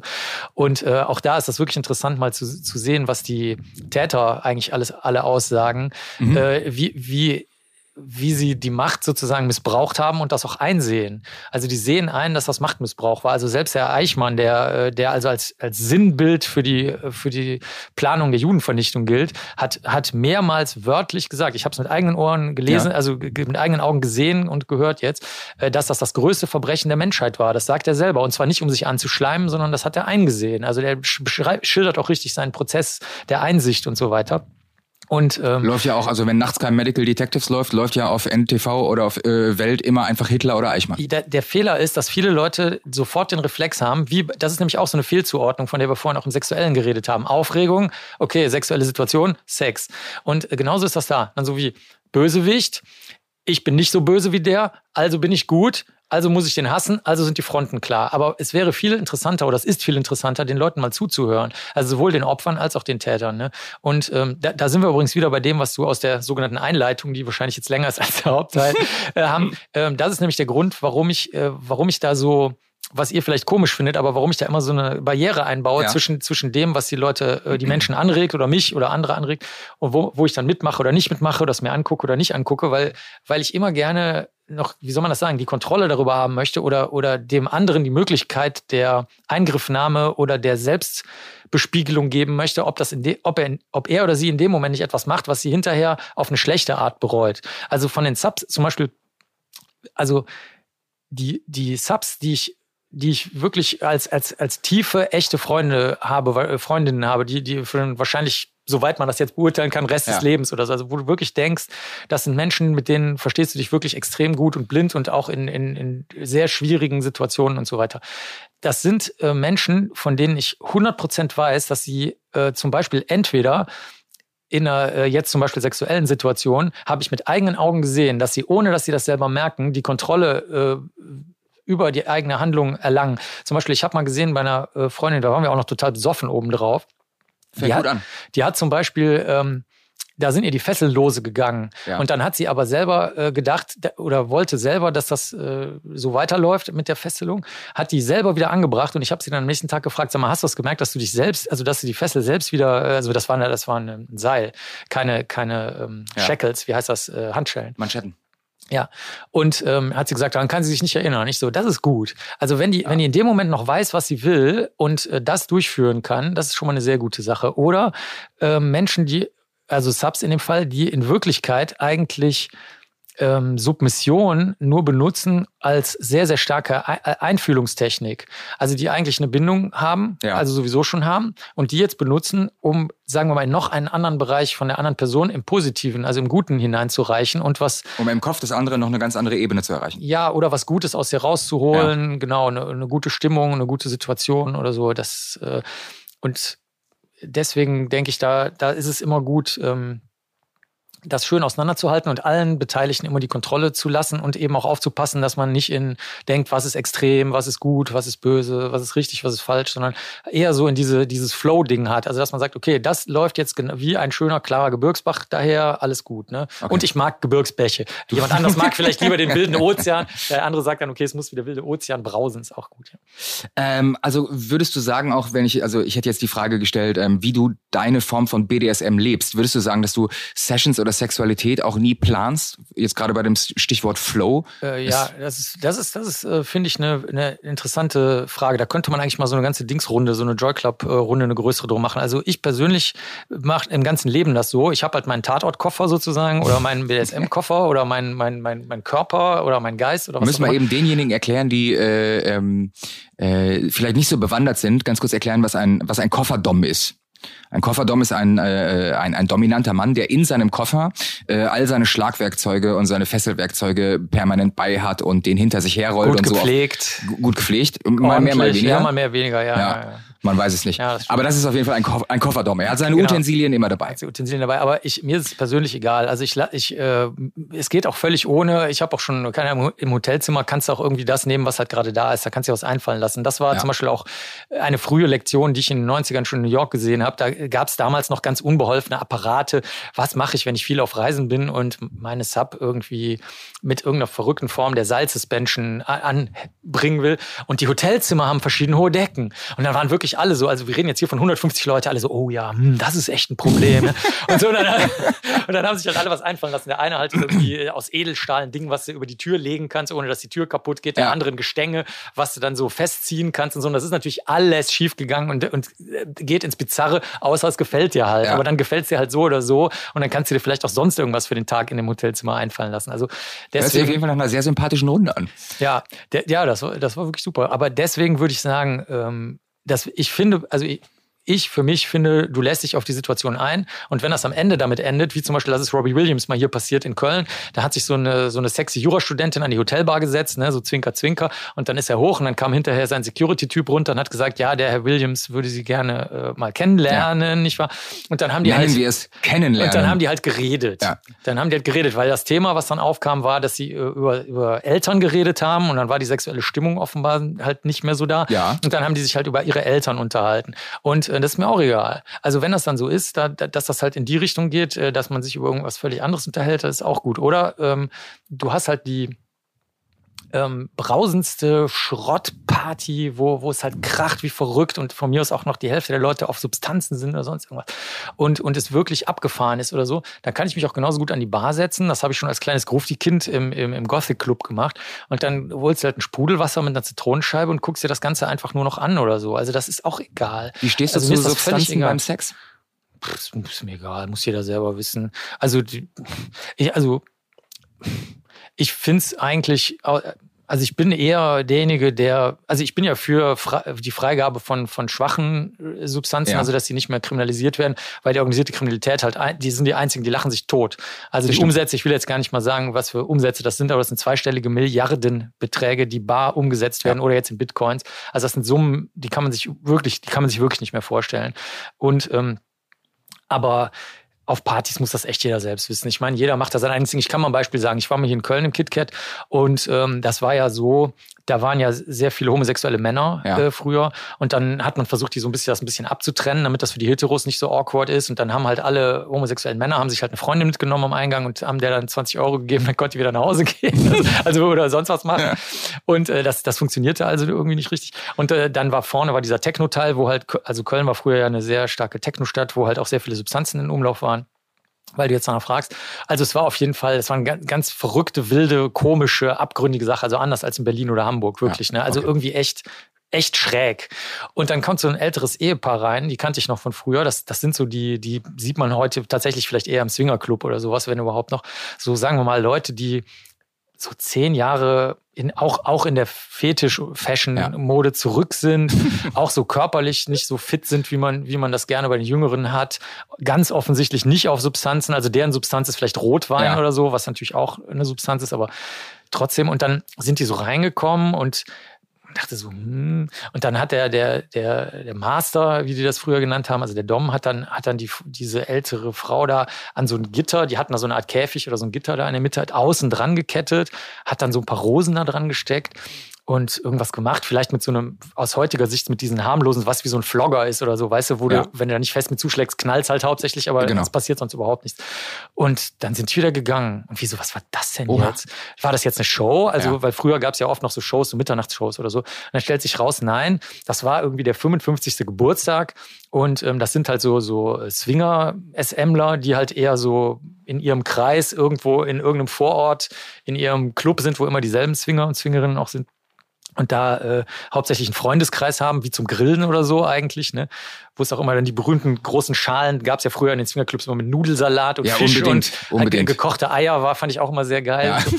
Also sowas, was, also alles, was stark riecht und ekelig ist. Und Hauptsache Fingerfood. Hauptsache Fingerfood, was stinkt, wenn aus dem Mund, wo du richtig stark aus dem Mund riechst hinterher oder so Petersilie zwischen den Zähnen hast beim Nudelsalat, ist so super geil. Jedenfalls, äh, da kamen die her und die waren halt komplett fehl am Platz, aber wollten das unbedingt mal machen und zum, in den KitKat reinkommen. Das, das, das ist auch okay. okay. Alles okay, bitteschön. Und, und wie gesagt, wo, also weil du ja nach Substanzen gefragt ja. hast, wo ist jetzt da die Grenze? Ich meine, die haben garantiert vorher auch eine Flasche Sekt getrunken oder zwei. Kann man von ausgehen. Und die anderen waren halt damals wahrscheinlich hauptsächlich auf MDMA, Speed und Koks. Und ich meine, bitteschön, wo ist jetzt da der Unterschied? Ne? Ich meine, pff, ist es alles gleich. Äh, wenn die Leute meinen, sie fühlen sich dadurch besser. Oder ich habe zum Beispiel bei den Performern, habe ich früher oft gesehen, dass die halt äh, tatsächlich Speed äh, benutzt haben, aber das dann ansonsten überhaupt nicht im Alltag verwendet haben, während zum Beispiel die Medizinstudierenden, die haben zum Lernen sich die ganze Zeit Speed durch die Nase gezogen, wären aber nie auf die Idee gekommen, das beim Sex zu verwenden, weil die, weil die äh, sich sagen, dieses, dieses Hyper Wache, das brauche ich dabei überhaupt nicht. Ja. Ich will lieber, ich will lieber was Kuscheliges bei gedämpftem Licht, was Ruhiges. So. Deswegen, also das ist überhaupt, ist absolut egal. Okay. Kann jeder machen, was er will. In einer der letzten Folgen hatten wir äh, Klaus das Zebra zu Gast. Der ist Pet-Player und er genießt es als Zebra gekleidet, von seiner Partnerin geführt zu werden. Und im Gespräch sagten beide, dass sie keinen Sex im Zebra-Outfit haben. Ähm, in der Öffentlichkeit wird Fetisch ganz schnell sexuell konnotiert. In unserem Vorgespräch sagtest du mir bereits, dass dies bei Vampirismus auch so sei. Kannst du unseren Hörern mal ganz kurz Vampirismus erklären? Ja, ja klar. Also erstmal grundsätzlich kann ich das bestätigen. Also viele Sachen sind sogar noch nicht mal fetischistisch im eigentlichen Sinne. Das kommt auch noch dazu.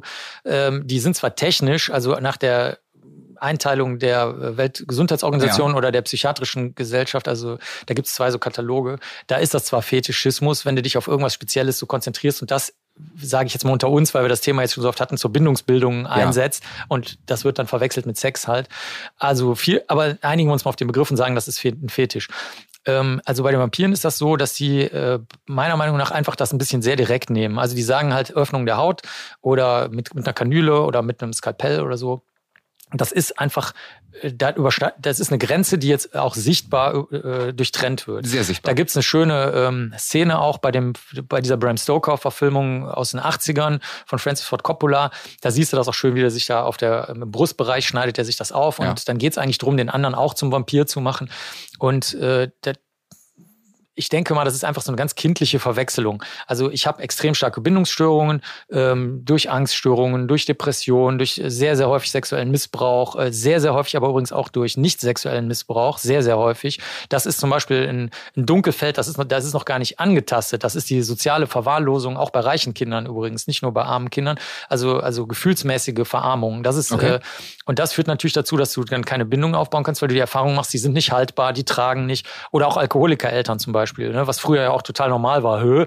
Zum, also ich, nur für die Jüngeren erkläre ich das mal. Also zum Beispiel im Ruhrgebiet, wenn man früher vier bis fünf Flaschen Bier getrunken hat, jeden Tag abends, das war so wie normal. Hä? Das war völlig Feierabend. normal. Das, genau, das fing ja. an mit dem Feierabendbier, 15, 16 Uhr, wann auch immer, je nachdem, wann ja. eine Schicht hattest und dann den Abend durch an der, am, am Kiosk ne, oder an der Trinkhalle oder wie auch immer, am Bütchen und so weiter. Und äh, das ist heute, würde man sagen, um Gottes Willen, um, also wirklich um Gottes, Gottes, Gottes Willen. Wir müssen ein Gespräch im Freundeskreis machen, äh, äh, dieses abschließende Gespräch. Ja. Also wenn du damit nicht heute aufhörst, sind wir nicht mehr deine Freunde. Und zwar, wir mögen dich zwar, aber wir, wir wollen nicht angucken, wie du dich selbst kaputt machst.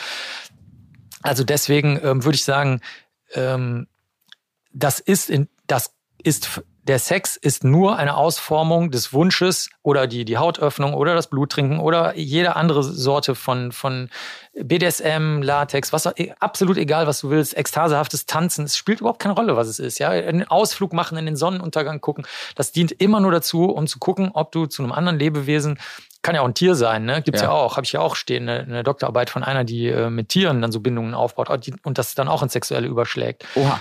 Ähm, das, mehr, mehr ist es gar nicht. Es geht nur darum, Lebewesen, alle Lebewesen, die Tauben hier vor der Tür, ja. die wollen eine Gruppe oder und einen Partner oder eine Partnerin haben, mit denen sie durchs Leben gehen können. mehr ist es überhaupt nicht. Und alles andere ist nur Zusatz. Und deswegen ist das so, dass die Vampire das halt auch so äh, massiv abstreiten, dieses Sexuelle. Obwohl das natürlich in Wirklichkeit stattfindet. Wenn du es dir näher anguckst, siehst du halt, dass das eben doch ins Sexuelle überschlägt. Aber das habe ich jetzt ja schon oft geschildert. Ja. Das ist, äh, meiner Meinung nach, ist das uninteressant. Also ich, also ich finde das Sexuelle komplett uninteressant. Zum Beispiel meine Frau, die ist ja auch Dom.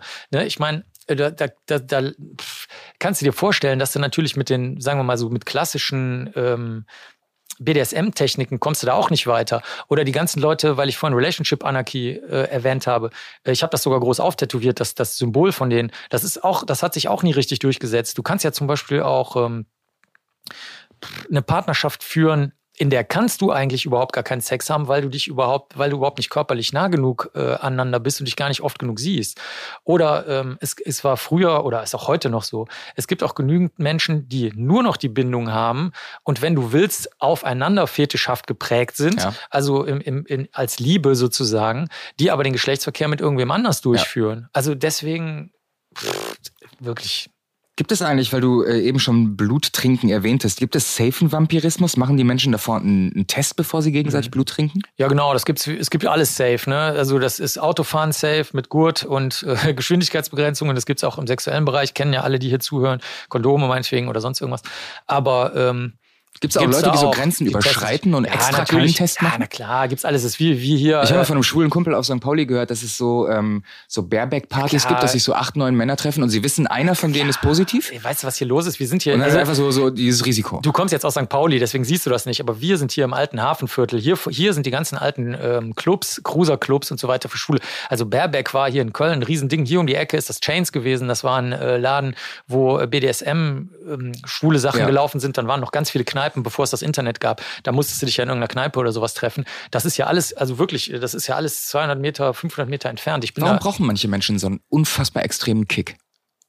Ähm, das ist einfach nur, das gibt's überall. Das ist so wie die Finanzleute, die dann meinetwegen bei der Bank arbeiten und dann unbedingt aber in so, in so Risikomanagement arbeiten müssen. Ja, die verlieren im schlimmsten Fall Geld, aber in den 80ern, wenn du nee, auf nee, einer Baerbeck-Party warst. Nee, nee, als Job, als Job. Oder verlieren im schlimmsten Fall ihren Job. Aber wenn du dich in, in den 80ern oder 90ern auf einer Baerbeck-Party mit HIV infiziert hast, war das dein Todesurteil. Das ist einfach eine Persönlichkeitsfrage. Ich meine, guck mal, was ist mit Bungee-Jumping? Ich würde niemals in meinem Leben Bungee-Jumpen machen. Meine Frau findet das total normal und denkt sich so, ja, habe ich einmal gemacht, okay, war langweilig. Also das ist so wie, äh, das ist, jeder Mensch hat bestimmte äh, Persönlichkeitszüge ja. und die spiegeln sich in allem wieder. In allem. Also wohin du reist, was du isst, das ist auch eine Frage zum Beispiel. Es gibt so, so einen ähm, Grundtest. Also wenn du jemanden, äh, wenn du die Eigenschaften eines Menschen kennenlernen willst, dann gibt es so einen Test und da ist eine äh, von den, ja, wie soll man sagen, äh, von den Möglichkeiten, auf denen du dich ausbrennen kannst, ob du ob du eher experimentierfreudig bist oder nicht. Ja. Und dann fragst du zum Beispiel, ja, gehst du, gehst du auch mal gern zum Mexikaner, äh, zum Italiener, aber auch zum Tibeter oder sonst irgendwas. Also probierst du gerne auch mal andere Speisen. Und da wirst du total verblüfft sein. Ähm, super viele Leute sagen, ne, ehrlich gesagt, nicht mal zum Italiener, aber so, ne. Das, das klingt aber so ein bisschen nach Persönlichkeitstest bei Parship.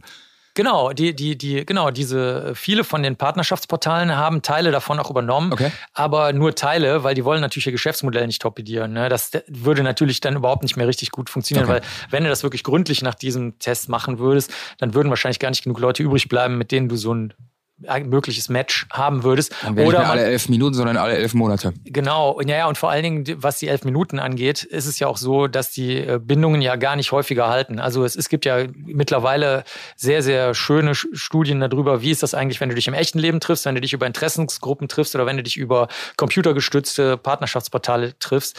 Und ähm, die Beziehungen ähm, sind, finden genauso häufig statt. Also dieses Verlieben, was dieser eine große ja. Anbieter da immer sagt, was du gerade zitiert hast.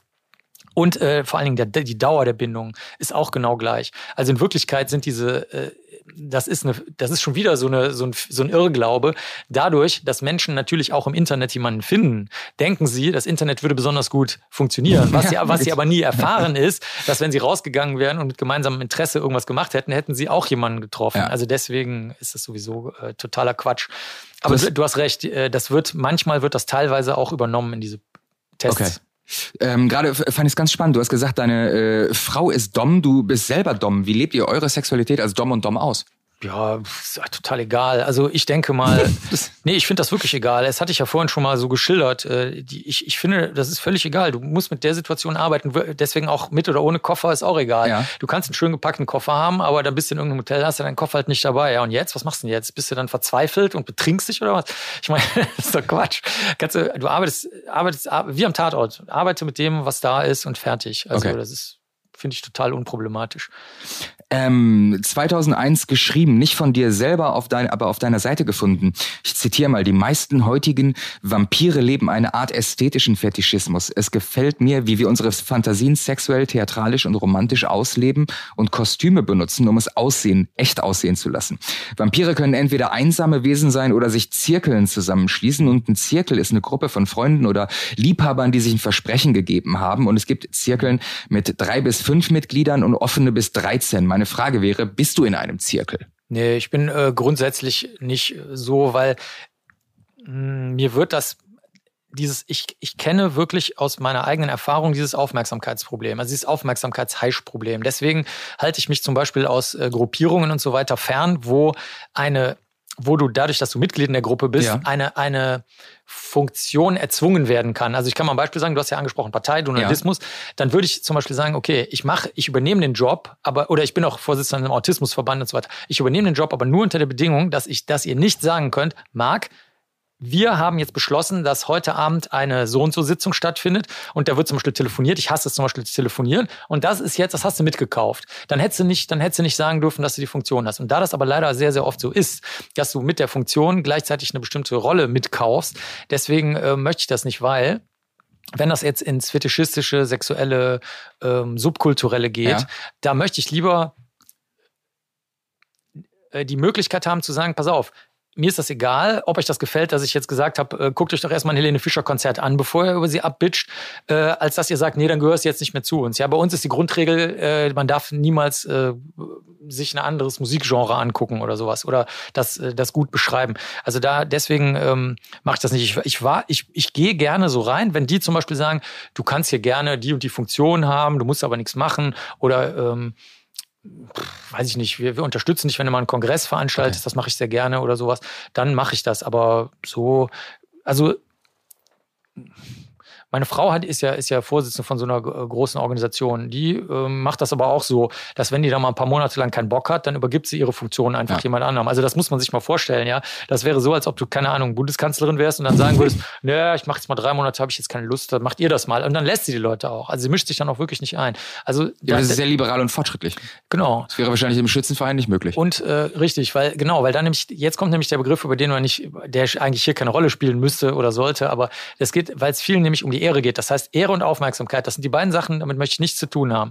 Also das, das sind, das sind, äh, das und das mischt sich das leider ist eine schöne in- Idee für ein in- Wahlplakat im September auch. und das mischt sich leider bei Gruppen, Zirkeln oder sonst was, mischt sich das leider manchmal rein. Im Sexuellen eher dieses Aufmerksamkeitsziehen und bei anderen Gruppen und Verbänden halt Ehre. Wobei du das ehrlich gesagt auch, ähm, das kennt ihr, das kennt ihr jetzt vielleicht selber. Also meinetwegen, es gibt den Joy Club und dann gibt's auch, äh, jetzt spielt es keine Rolle mehr, weil er so groß ist, der Joy Club, aber es gibt, äh, es gibt jetzt irgendwelche anderen Möglichkeiten im Internet, sich da zusammenzufinden. Und schon hast du wieder so, ja, aber die machen aber das und das und da- da sind die, die Sicherheitseinstellungen nicht so und da ist aber, habe ich mal gehört, das und das passiert. Ne, ne, ne, ne, ne, ne. Und da habe ich schon direkt überhaupt keine Lust zu. Dann sage ich, ey, wisst ihr was, Leute, macht euer Ding. Ja. Ich bin, ich spreche gerne mit euch beiden, ich mache auch gerne bei beiden mit, aber ansonsten, ähm, Menschen sind sehr kompetitive Wesen und vergleichen alles. ja, ich nicht. Also das. Ja, du jetzt nicht, aber- nee, aber ich, ja, genau. Also, aber ich denke, man kann sich da problemlos raushalten und es funktioniert genauso gut. Ja, ja. Ähm, bei der Transylvanian Society of Dracula denken die jüngeren Zuhörer wahrscheinlich eher an Edward Cullen und Twilight und True Blood. Ist Twilight für Vampiristen das, was Fifty Shades of Grey für BDSMler ist? Wobei, wir- ja, ja, also ja, Ja. aber ich, wobei ich sagen muss, die Jüngeren kennen wahrscheinlich auch Kallen nicht mehr. Also das ist eher für die Mittelalten wahrscheinlich. Okay. Es gibt jetzt, es gibt jetzt noch viel, für Jüngere noch viel äh, neuere Sachen. Äh, aber es ist tatsächlich so, also Fifty Shades of Grey, ich habe das, also ich habe das selbstverständlich nicht, nicht mehr angeguckt oder angehört oder so, aber ähm, äh, ich habe mal einige Zitate davor gelesen bekommen und das dauerte wirklich nur sehr kurze Zeit, bis ich sehr viel lachen musste. Also bei mir war das Ja. halt so eher zum Lachen. Es ist aber eine interessante andere Diskussion daraus entstanden, nämlich ob das, ob das nicht halt äh, in Wirklichkeit uneinwilligende Handlungen sind, die mit BDSM nicht, wie wir den verstehen, nichts zu tun Ja. haben. Und ähm, so gesehen hat es eigentlich eine interessante Diskussion nochmal in Gang gebracht, die ich auch schon angesprochen habe. Ähm, ich hat fand, vor allen Dingen ein ganz kleines bisschen enttabuisiert, wenn es für irgendwas da war. Für irgendwas nee, gut war. Nee, ich meine was anderes. Ich meine, äh, ich hatte ja vorhin davon gesprochen, dass mich diese Filmvorbilder aus den, sagen wir mal, 60er, 70er, 80er Jahren, die fand ich schon als Kind und Jugendlicher befremdlich irgendwie. Okay. Ne? Der eine, also da- da- das sind so Rollenbilder und äh, die, die leiteten sich aber aus nichts Nachvollziehbarem ab. Und so ist das jetzt hier bei der, bei dem Gespräch über äh, Fifty Shades auch. Ähm, da, da die meisten BDSMler und BDSMlerinnen das ja komplett ablehnen, ähm, ist daraus dann vielleicht für manche dann doch oder ist es übergeschwappt, auch in die Normalbevölkerung und hat sich dann mit, weiß ich nicht, MeToo und allem anderen vermischt. Ähm, wollen wir so etwas überhaupt noch als Darstellung ähm, von, von Beziehungen, äh, Sex, Romantik, was auch immer Ja. du da drin sehen möchtest, wollen wir das überhaupt noch haben? Und ich meine, der Stand heute ist ja eigentlich eher so, gut, das ist eine Kitschgeschichte, ja, der Reiche mit dem Hubschrauber holt das Mädchen ab. Ich meine, das ist die älteste äh, Märchengeschichte der Welt Mit Peitsche. mit Peitsche in Ja. dem Fall, ja gut, aber eben auch Hubschrauber und Kohle, ne, ganz wichtig. Und äh, deswegen ähm, denke ich mal, finde ich, hat den Schritt erreicht, sowohl bei den, bei den Stinos und Vanillas, aber auch bei den BDSM Art, dass man sagt, okay, wir wollen die Geschichte gar nicht so sehr, weil sie BDSM-Regeln zuwiderläuft, sondern weil sie der Regel zuwiderläuft, dass wir dieses Nicht-Einwilligende, das können die Leute gerne als Fantasie haben, ne? Vergewaltigungsfantasie, kannst auch gerne ausleben, bitteschön, wenn du das wirklich hast. Aber äh, es, es besteht kein Grund, das als Vorlage für ein romantisches äh, Märchen ähm, ins Kino zu bringen ja. und dann auch noch zu sagen, ja, ist doch eigentlich eine schöne Geschichte, sondern dass man dann wirklich ja. mal sagt, nee Leute, das ist eine Scheißgeschichte und zwar nicht, weil sie irgendwelchen Regeln aus dem Swinger, BDSM oder sonst was Club zuwiderläuft, sondern weil sie, weil sie den Grundsätzen der menschlich, des menschlichen Zusammenlebens zuwiderläuft. Und wie gesagt, wenn ihr euch risk-aware äh, oder, oder safe, sane, consensual, ja. wie auch immer du das nennen willst, oder als Relationship Anarchy, wenn du dich da mit deinem Partner, deiner Partnerin drauf einlassen willst, ich übertreibe mal so, schwedisches Modell, ihr nehmt euch ein Handy und sagt beide vorher, oder was die bei Dings machen, bei kink.com, und ihr macht vorher vor laufender Kamera und hinterher auch eine halbe Stunde lang ein Gespräch, ja. wo man sieht, dass ihr äh, nicht unter Drogen seid, dass ihr klaren Verstandes seid und dass egal wie extrem das ist, ja, was ihr da gemacht habt, dass ihr vorher und nachher euch versteht, miteinander lacht und wisst, was ihr tut, kein Problem. Aber es ist kein Grund, das auf die Leinwand zu bringen als ein falsch zu verstehendes Rollenmodell, so wie eben die. die so wie Lieschen Müller sich BDSM vorstellt. Ja, oder ja. nee, menschliche Beziehungen darstellt, ja. jeder Art. Also das, das kannst du in jedem Bereich ausweiten. Politik, Kultur, äh, das geht nicht so. Dass, dass, dass einfach man immer weiter sagt, einer, wer auch immer, die Frau, der Mann, völlig egal wer, oder jemand, der quer ist, es spielt überhaupt keine Rolle, welche Genderzuordnung ist. Ja. Irgendeiner übernimmt jetzt das Heft ähm, führt eine nicht einwilligende Aktion durch und hinterher weil, weil dann daraus Kinder entstehen und, äh, die, und, und Sternchen am Himmel sind und die beiden sich dann irgendwie arrangieren oder irgendeine geheime Fantasie angerührt wird, ist das doch gut geworden. Ganz klar, nein. Ja. Sondern redet vorher über eure Fantasien, macht ihr euer Ding, aber macht daraus keine Geschichte, die äh, diese, ja, wie soll ich das sagen? Ähm, ja, Fifty Shades fängt ja damit an, dass, äh, dass der Typ zu einer, zu, äh, das ist jetzt glaube ich, glaube ich die erste Szene oder die ersten zwei drei Seiten in dem Buch, deswegen habe ich es nicht weitergelesen. Es geht ja damit los, dass er einer 17-Jährigen einen Sklavenvertrag vor die Nase legt und sagt, du unterschreibst das jetzt oder das die ganze Geschichte ist komplett vergessen. Also das ist so fängt's ja an. Das ist ja keine Ahnung, ja, weiß ich. Aber ich meine auch da mit den Sklavenverträgen. Ich meine, der Sklavenvertrag finde ich auch, ist eine doppelschneidige Sache, weil auf, der ist ja rechtlich sowieso nicht wirksam. Das wissen vielleicht nicht alle. Ne? Das also stimmt. Du, du, kannst ja mit Sklavenvertrag halt vor Gericht gehen. Minderjährige, die null Erfahrung hat. Ja gut, okay, gut, aber das, du kannst auch mit 28 null Erfahrung haben. Ich meine, was soll's, ne? Oder mit mit 55 null Erfahrung haben. Also das ist jetzt. Deswegen würde ich eher sagen, der Sklavenvertrag ist ja eine schöne Sache, wenn du den nimmst wie eine Kristallkugel, wo dann, wo dann die Hellseherin sagt, ähm, in ihrem Leben gibt es drei Frauen. Und dann sagst du, wow, das stand eine Kristallkugel. Und dann sagst du, ja, jeder Mensch, jede, jeder Mensch hat drei Männer im Leben. Jedes Lebewesen auf der Erde ja. hat drei Männer im Leben. Ne? Das ist ja nur, ist doch nur ein Trick, um jetzt rauszukriegen, was du, was du für Gedanken dazu okay. hast. Und wenn du den Sklavenvertrag dafür nimmst, dass du sagst, äh, pass mal auf, ja, was hältst du davon? Wir machen hier so einen Vertrag und dann wirklich dieses von mir geschilderte Gespräch wie bei King.com oder sowas, dann alles gut. Aber ähm, wenn du den als echten Vertrag ansiehst und daraus dann irgendwie ableitest, du könntest jetzt wirklich die ganze Zeit machen, was du willst, ohne das ständig zu verhandeln oder für Leute, die gut genügend Einfühlungsvermögen haben, das auf einer Gefühlsebene vernünftig ja. nachzu, äh, nachzujustieren, ist das ganz schlecht. Deswegen habe ich auch vorhin gesagt, dass man die Borderliner so einen Bogen machen muss. Weil natürlich alle Leute, die so dieses totale Verschmelzen haben, aber gleichzeitig Teil ihrer Persönlichkeit nach außen auslagern, das ist ja vorprogrammiert, dass das schief geht. Das kann ja überhaupt nicht funktionieren. Das heißt, da kannst du auch keine, keine gültige Verhandlung mitführen. Das ist unmöglich, es geht nicht. Ne? Das heißt, da am Ende bist du in irgendeinem bizarren Tanz gefangen, der, weiß ich nicht, der, also mir persönlich jedenfalls nicht gefällt. Also da, da werden sehr viele Grenzen überschritten, da wird, da, da wird sehr viel von dieser Fehlaufregung erzeugt, ja. die dann in was anderes überschlägt, aber das ist nicht meine Vorstellung von menschlichem Zusammenleben ähm, so an den, an den Kriminalbiologen gerichtet. Ich habe in einem, in einem Interview von dir gelesen, dass bei Graböffnungen festgestellt wurde, dass manche männliche Leichen ähm, eine Erektion im Grab haben. Ist das ein Geschenk von Gott? Ja, ist eher, also eher ein Fluch vom Teufel, wenn, du, wenn du das in solche Begriffe fassen willst. Nee, das ist ja, das sind ja Fäulnisgase, äh, okay. die, die auch stinken. Ach, schade. Und ähm, es sieht auch sehr komisch aus. Also manchmal sieht das aus, manchmal sieht das eher aus wie so ein Ballon oder äh, manchmal ist der Hodensack auch nur aufgebläht und nicht der Penis. Also okay. das ist, äh, würde ich eher, also ich kann es nicht empfehlen. Ah, okay. Ich, ich dachte, es wäre jetzt ein schöner Weg ins Paradies, aber es ist meine, meine Fantasie zerstört. Ja, das Paradies gibt's auch nicht. Das hast du, das ich Paradies weiß. hast ich bin du. strenggläubiger Atheist. Ich verstehe, ja, das, ja, aber das Paradies kannst du dir ja auf Erden schaffen, indem du vernünftig mit deinem Partner oder deiner Partnerin was Vernünftiges machst, dann hast du in dem Moment das Paradies. Ganz ne? unbedingt. Ich würde gerne noch auf den, auf den äh, Teilbereich Kriminalistik zu sprechen kommen. Ähm, ganz grundsätzlich einleitende Frage, wie bist du überhaupt zu Medical Detectives und ins Fernsehen gekommen? Also das war ein bisschen stufenloser. Also das ging jetzt nicht ins Fernsehen oder so, sondern das ging eigentlich früher noch über die sogenannten Printmedien. Das kennt man heute natürlich nicht mehr, aber früher waren so Magazine, die einmal die Woche erschienen sind. Für die waren- Jungen, das ist die Zeitung. Ja, Ja. nicht nur die Zeitung, sondern vor allem auch Magazine. Ja, die waren, das war unglaublich wichtig, weil es gab ja gar kein Internet. Ne? Genau. Und ähm, dann, was da drin stand, war halt das, was dann erstmal gültig war Ja. für eine Woche. Oder in der Zeitung eben für einen Tag oder sowas. Und äh, die haben mich natürlich schon relativ früh angesprochen, weil die das halt irgendwie spannend fanden, so irgendwie Kriminalistik. Ist ja ein altes Thema seit Arthur Conan Doyle und Edgar Allan Poe, so, ein- so ein naturwissenschaftlicher Detektiv oder eine Detektivin. Und das fanden die ganz gut. Und da ich in Köln aufgewachsen bin und auch viele Leute zum Beispiel kannte, die dann später zu RTL gegangen sind, also als dann Privatfernsehen Ja. eingeführt wurde, so hatte ich da auch keine äh, keine Berührungsängste. Zum Beispiel, ich habe gerade, das habe ich vor ein paar Tagen ähm, oder gestern, gestern habe ich es meiner Mitarbeiterin geschickt, haben wir einen alten Artikel gefunden, da war ich 17, da habe ich schon im, in unserer örtlichen Abonnentenzeitung, die damals noch jeder Haushalt einmal abonniert hatte, der Kölner Stadtanzeiger, ähm, habe ich schon Artikel geschrieben oder in der Bild habe ich auch als Schüler schon mal einen Artikel geschrieben äh, über die äh, Süßigkeitenmesse, glaube ich, oder irgend sowas in Köln.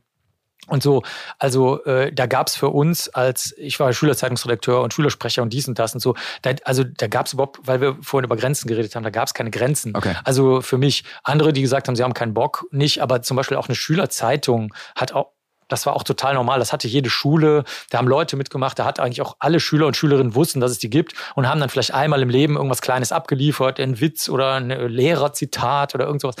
Und ähm, ich bin halt, weil ich da offen bin, haben die mich dann irgendwann mal immer gefragt, willst du mal hier mitmachen, willst du mal da mitmachen? Äh, Und dann hat irgendwann Medical Detectives auch gefragt. Ich meine, die sind ja in Köln gewesen, das war ja damals RTL. Und das ist für die waren das kurze Wege, weil das Labor ja auch in Köln ist. Oder auch schon vorher, als ich in der Rechtsmedizin in Köln meine Doktorarbeit gemacht habe, dann haben die halt gesagt, okay, kurze Wege, spart Geld, Privatfernsehen, ne, Ja. muss alles schnell Ja, und ja. dreckig und, und äh, preiswert gehen und kostet nix.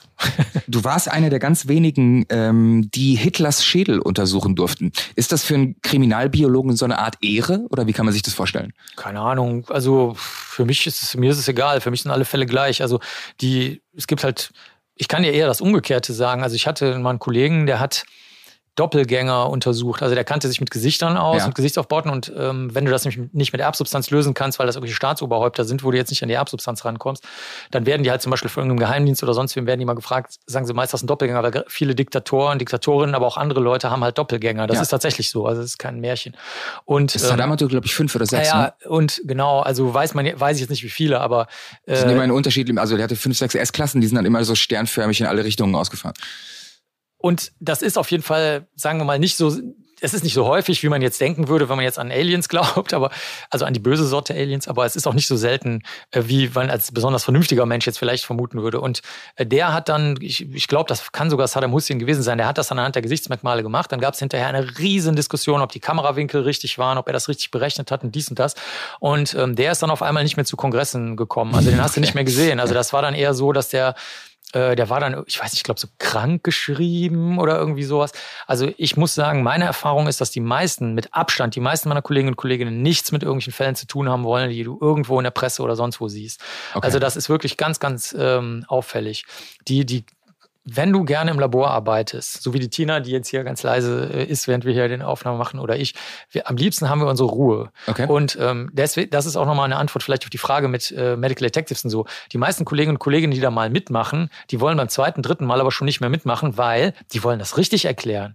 Und dann sagt aber der, der Journalist, sagt, äh, wir haben leider nur zehn Sekunden. Im Schnitt hinterher. Ja, Ne? Und dann sagen die beim zweiten Mal, nee, also wirklich nicht. Oder die ähm, achten drauf, wie sie aussehen, weil dann ihre Frau oder ihr Mann oder ihre Kinder sagen, oh, Papa, da sah es aber lustig aus. So ein typisches Beispiel früher war, dass die Lampen teilweise komisches Licht gemacht haben, dann hast du so ein bisschen gelbliche Zähne Ja. bekommen.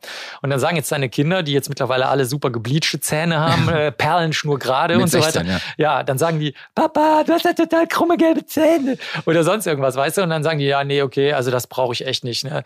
Ja. Und ähm, deswegen, ich mache das und ich habe da Spaß dran und ich gehe auch selber raus und stelle was ins Netz und mache auch ganz viel und beantworte auch die Publikumsfragen und auch alle ohne Fremdworte und so. Aber ähm, am aller, allerliebsten ist uns allen unsere Ruhe zu haben. Und deswegen fasst, fasst auch ungern jemand diese Hitler-Sache an. Okay. Zum Beispiel der Kollege Prokop, das war der Chef der Rechtsmedizin in Ostberlin aus Österreich, ja. dessen Biografie ich geschrieben habe, der hat äh, zum Beispiel sich das mal angeguckt auf Fotos ähm, aber dann hat er auch gesagt, okay, das war's, weil der wusste zum Beispiel, der hat einen anderen Fall gekannt, Katyn, das war ein riesiges Massengrab und darüber durfte er zum Beispiel nie reden.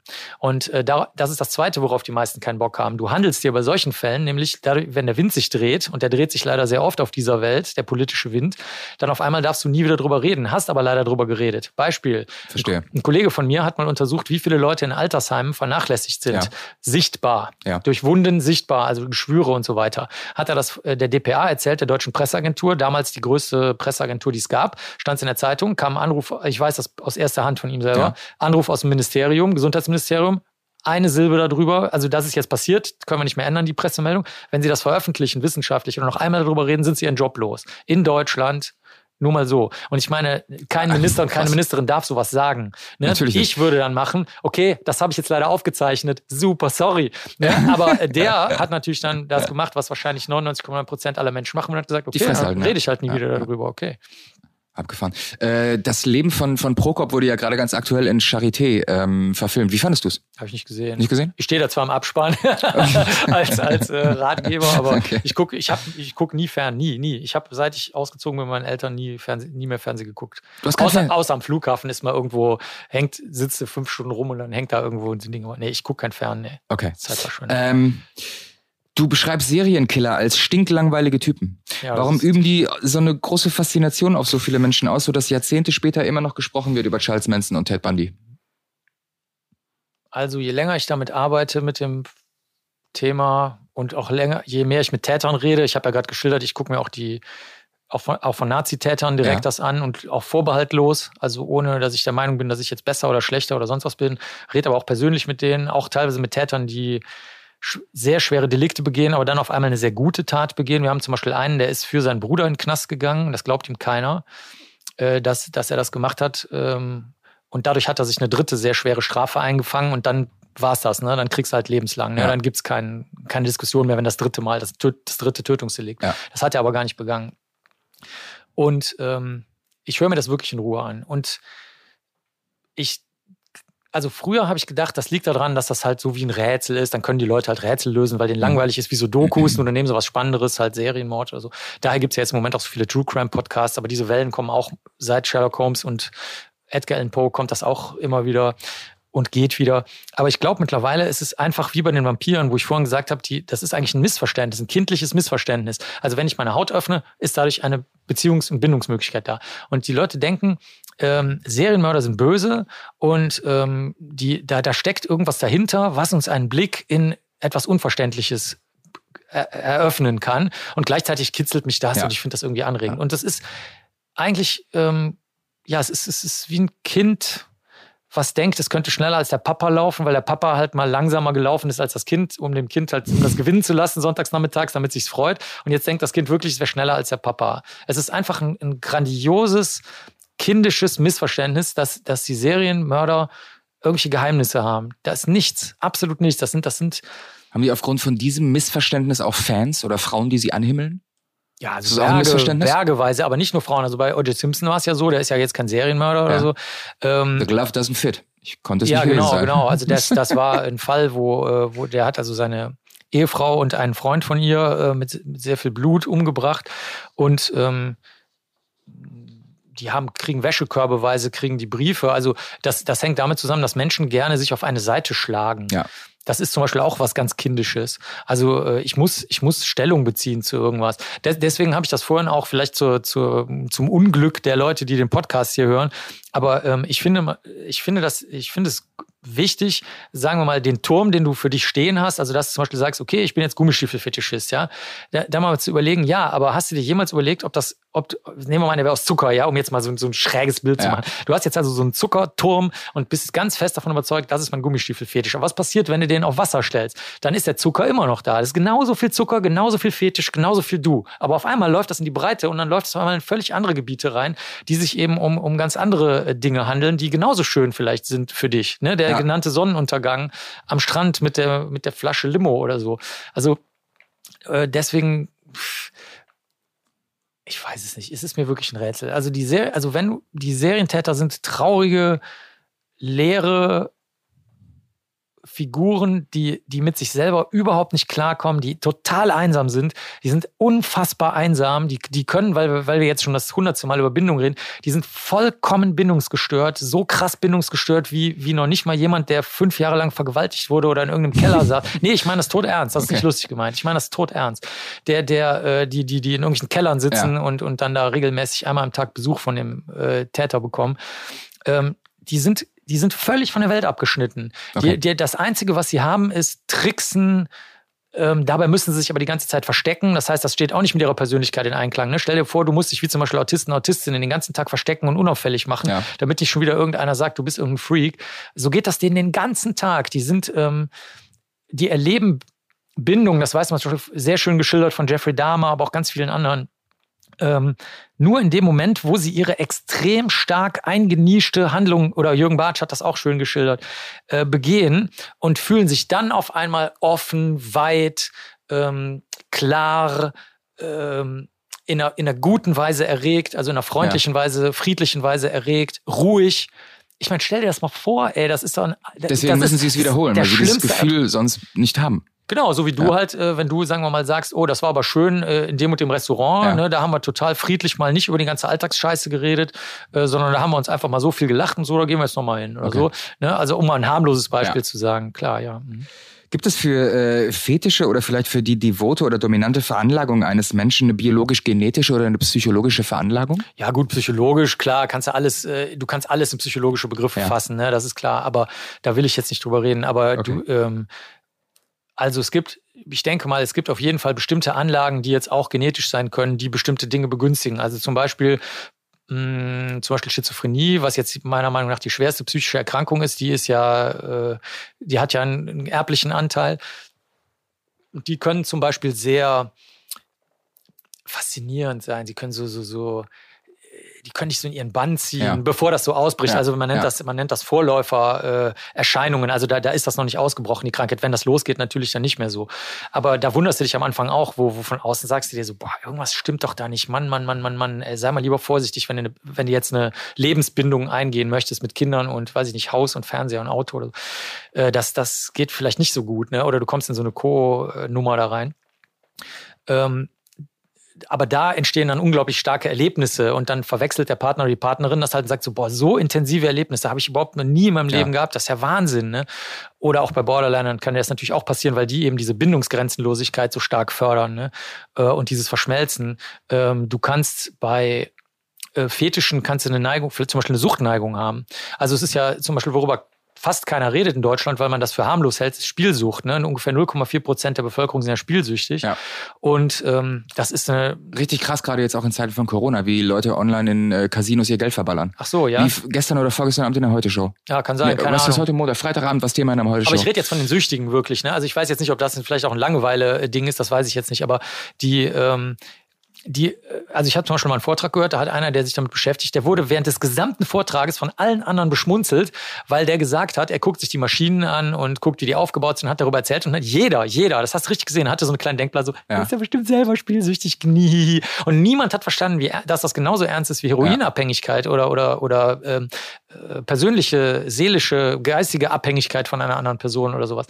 Und ähm, Deswegen würde ich sagen, da gibt es auf jeden Fall einen erblichen Anteil. Okay. Also wie gesagt, das kann Sucht sein, das kann Persönlichkeitsstörung sein, das kann psychische Krankheit sein, das kann äh, natürlich auch was Lebensgeschichtliches sein, was durch was Erbliches befördert wird. Ich kann dazu mal ein Beispiel sagen ähm, nehmen wir mal an, du hast eine sehr starke Körperbehinderung. Ne? Ich habe ein paar Freundinnen, die, die das haben. Und die haben halt das Problem, die will keiner anfassen. Ne? Okay. Also da, da ist es halt so, dann so, oh nee, entweder zerbreche ich die oder die ist ekelig oder ich weiß nicht, wie ich mich verhalten soll oder am Ende muss ich den ganzen Tag den Rollstuhl schieben oder weißt du, irgend sowas ja. halt, was die Leute halt so als, als äh, seltsame Vorstellungen haben. Und die haben natürlich dann häufig ein total starkes Bedürfnis nach, nach Berührung ja. einfach. Oder alte Leute, sehr, sehr alte Leute. Hier ist zum Beispiel im Haus eine, eine, eine sehr alte Frau, die äh, also da, da merkst du das auch und das ist auch äh, nachvollziehbar, ne? dass, dass ja halt jede Art von Berührung einfach fehlt. Und ähm, manche Leute haben halt nicht die Möglichkeit, das auszugleichen, indem sie halt meinetwegen entweder das auf dem sexuellen Weg machen oder durch Massagen oder irgendwie anders durch Knuddeln oder so.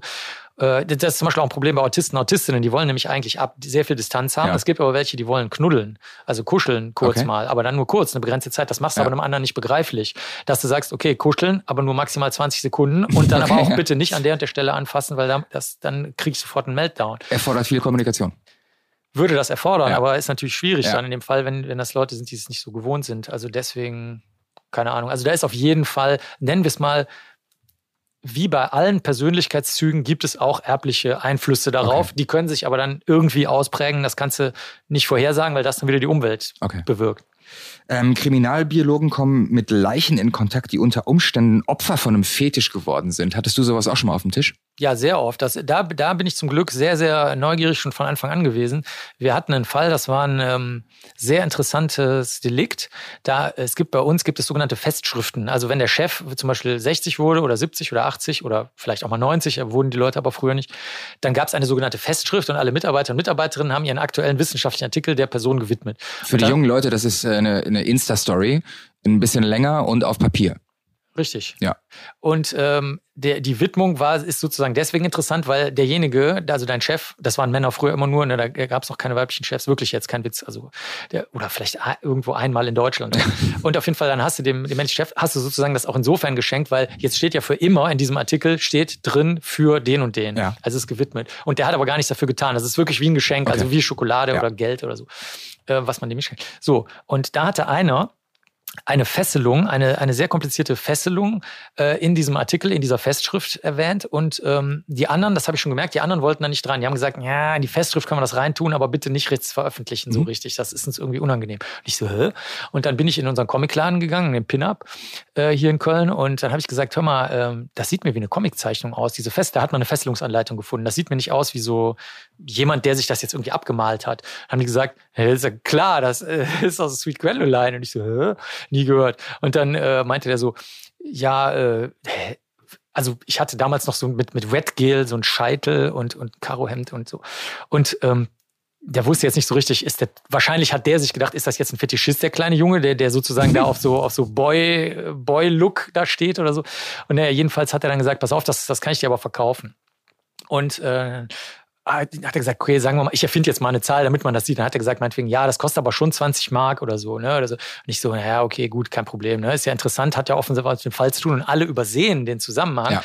Nämlich, jetzt kommt der Dreh, das ist eine Selbstfesselungsanleitung. Das heißt, dass, obwohl die verschnürt ist, so oder der in dem Fall äh, so, dass man denkt, das kann nicht sein, das kann man nicht selber machen. Wir müssen nach einem Täter suchen. Ja. Kann man mhm. sich selbst fesseln und es ist haargenau so wie in dieser Anleitung. Also das, das ist jetzt wirklich ein starker kriminalistischer Hinweis.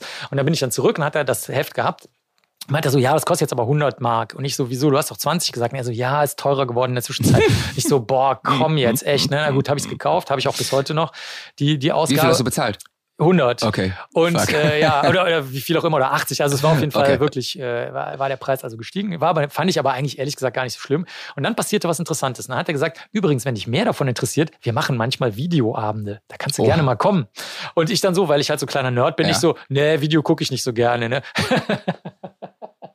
Also, und dann so, okay, das war's dann. Das ist mir Jahre später eingefallen. Und ich so, oh Mann, ey.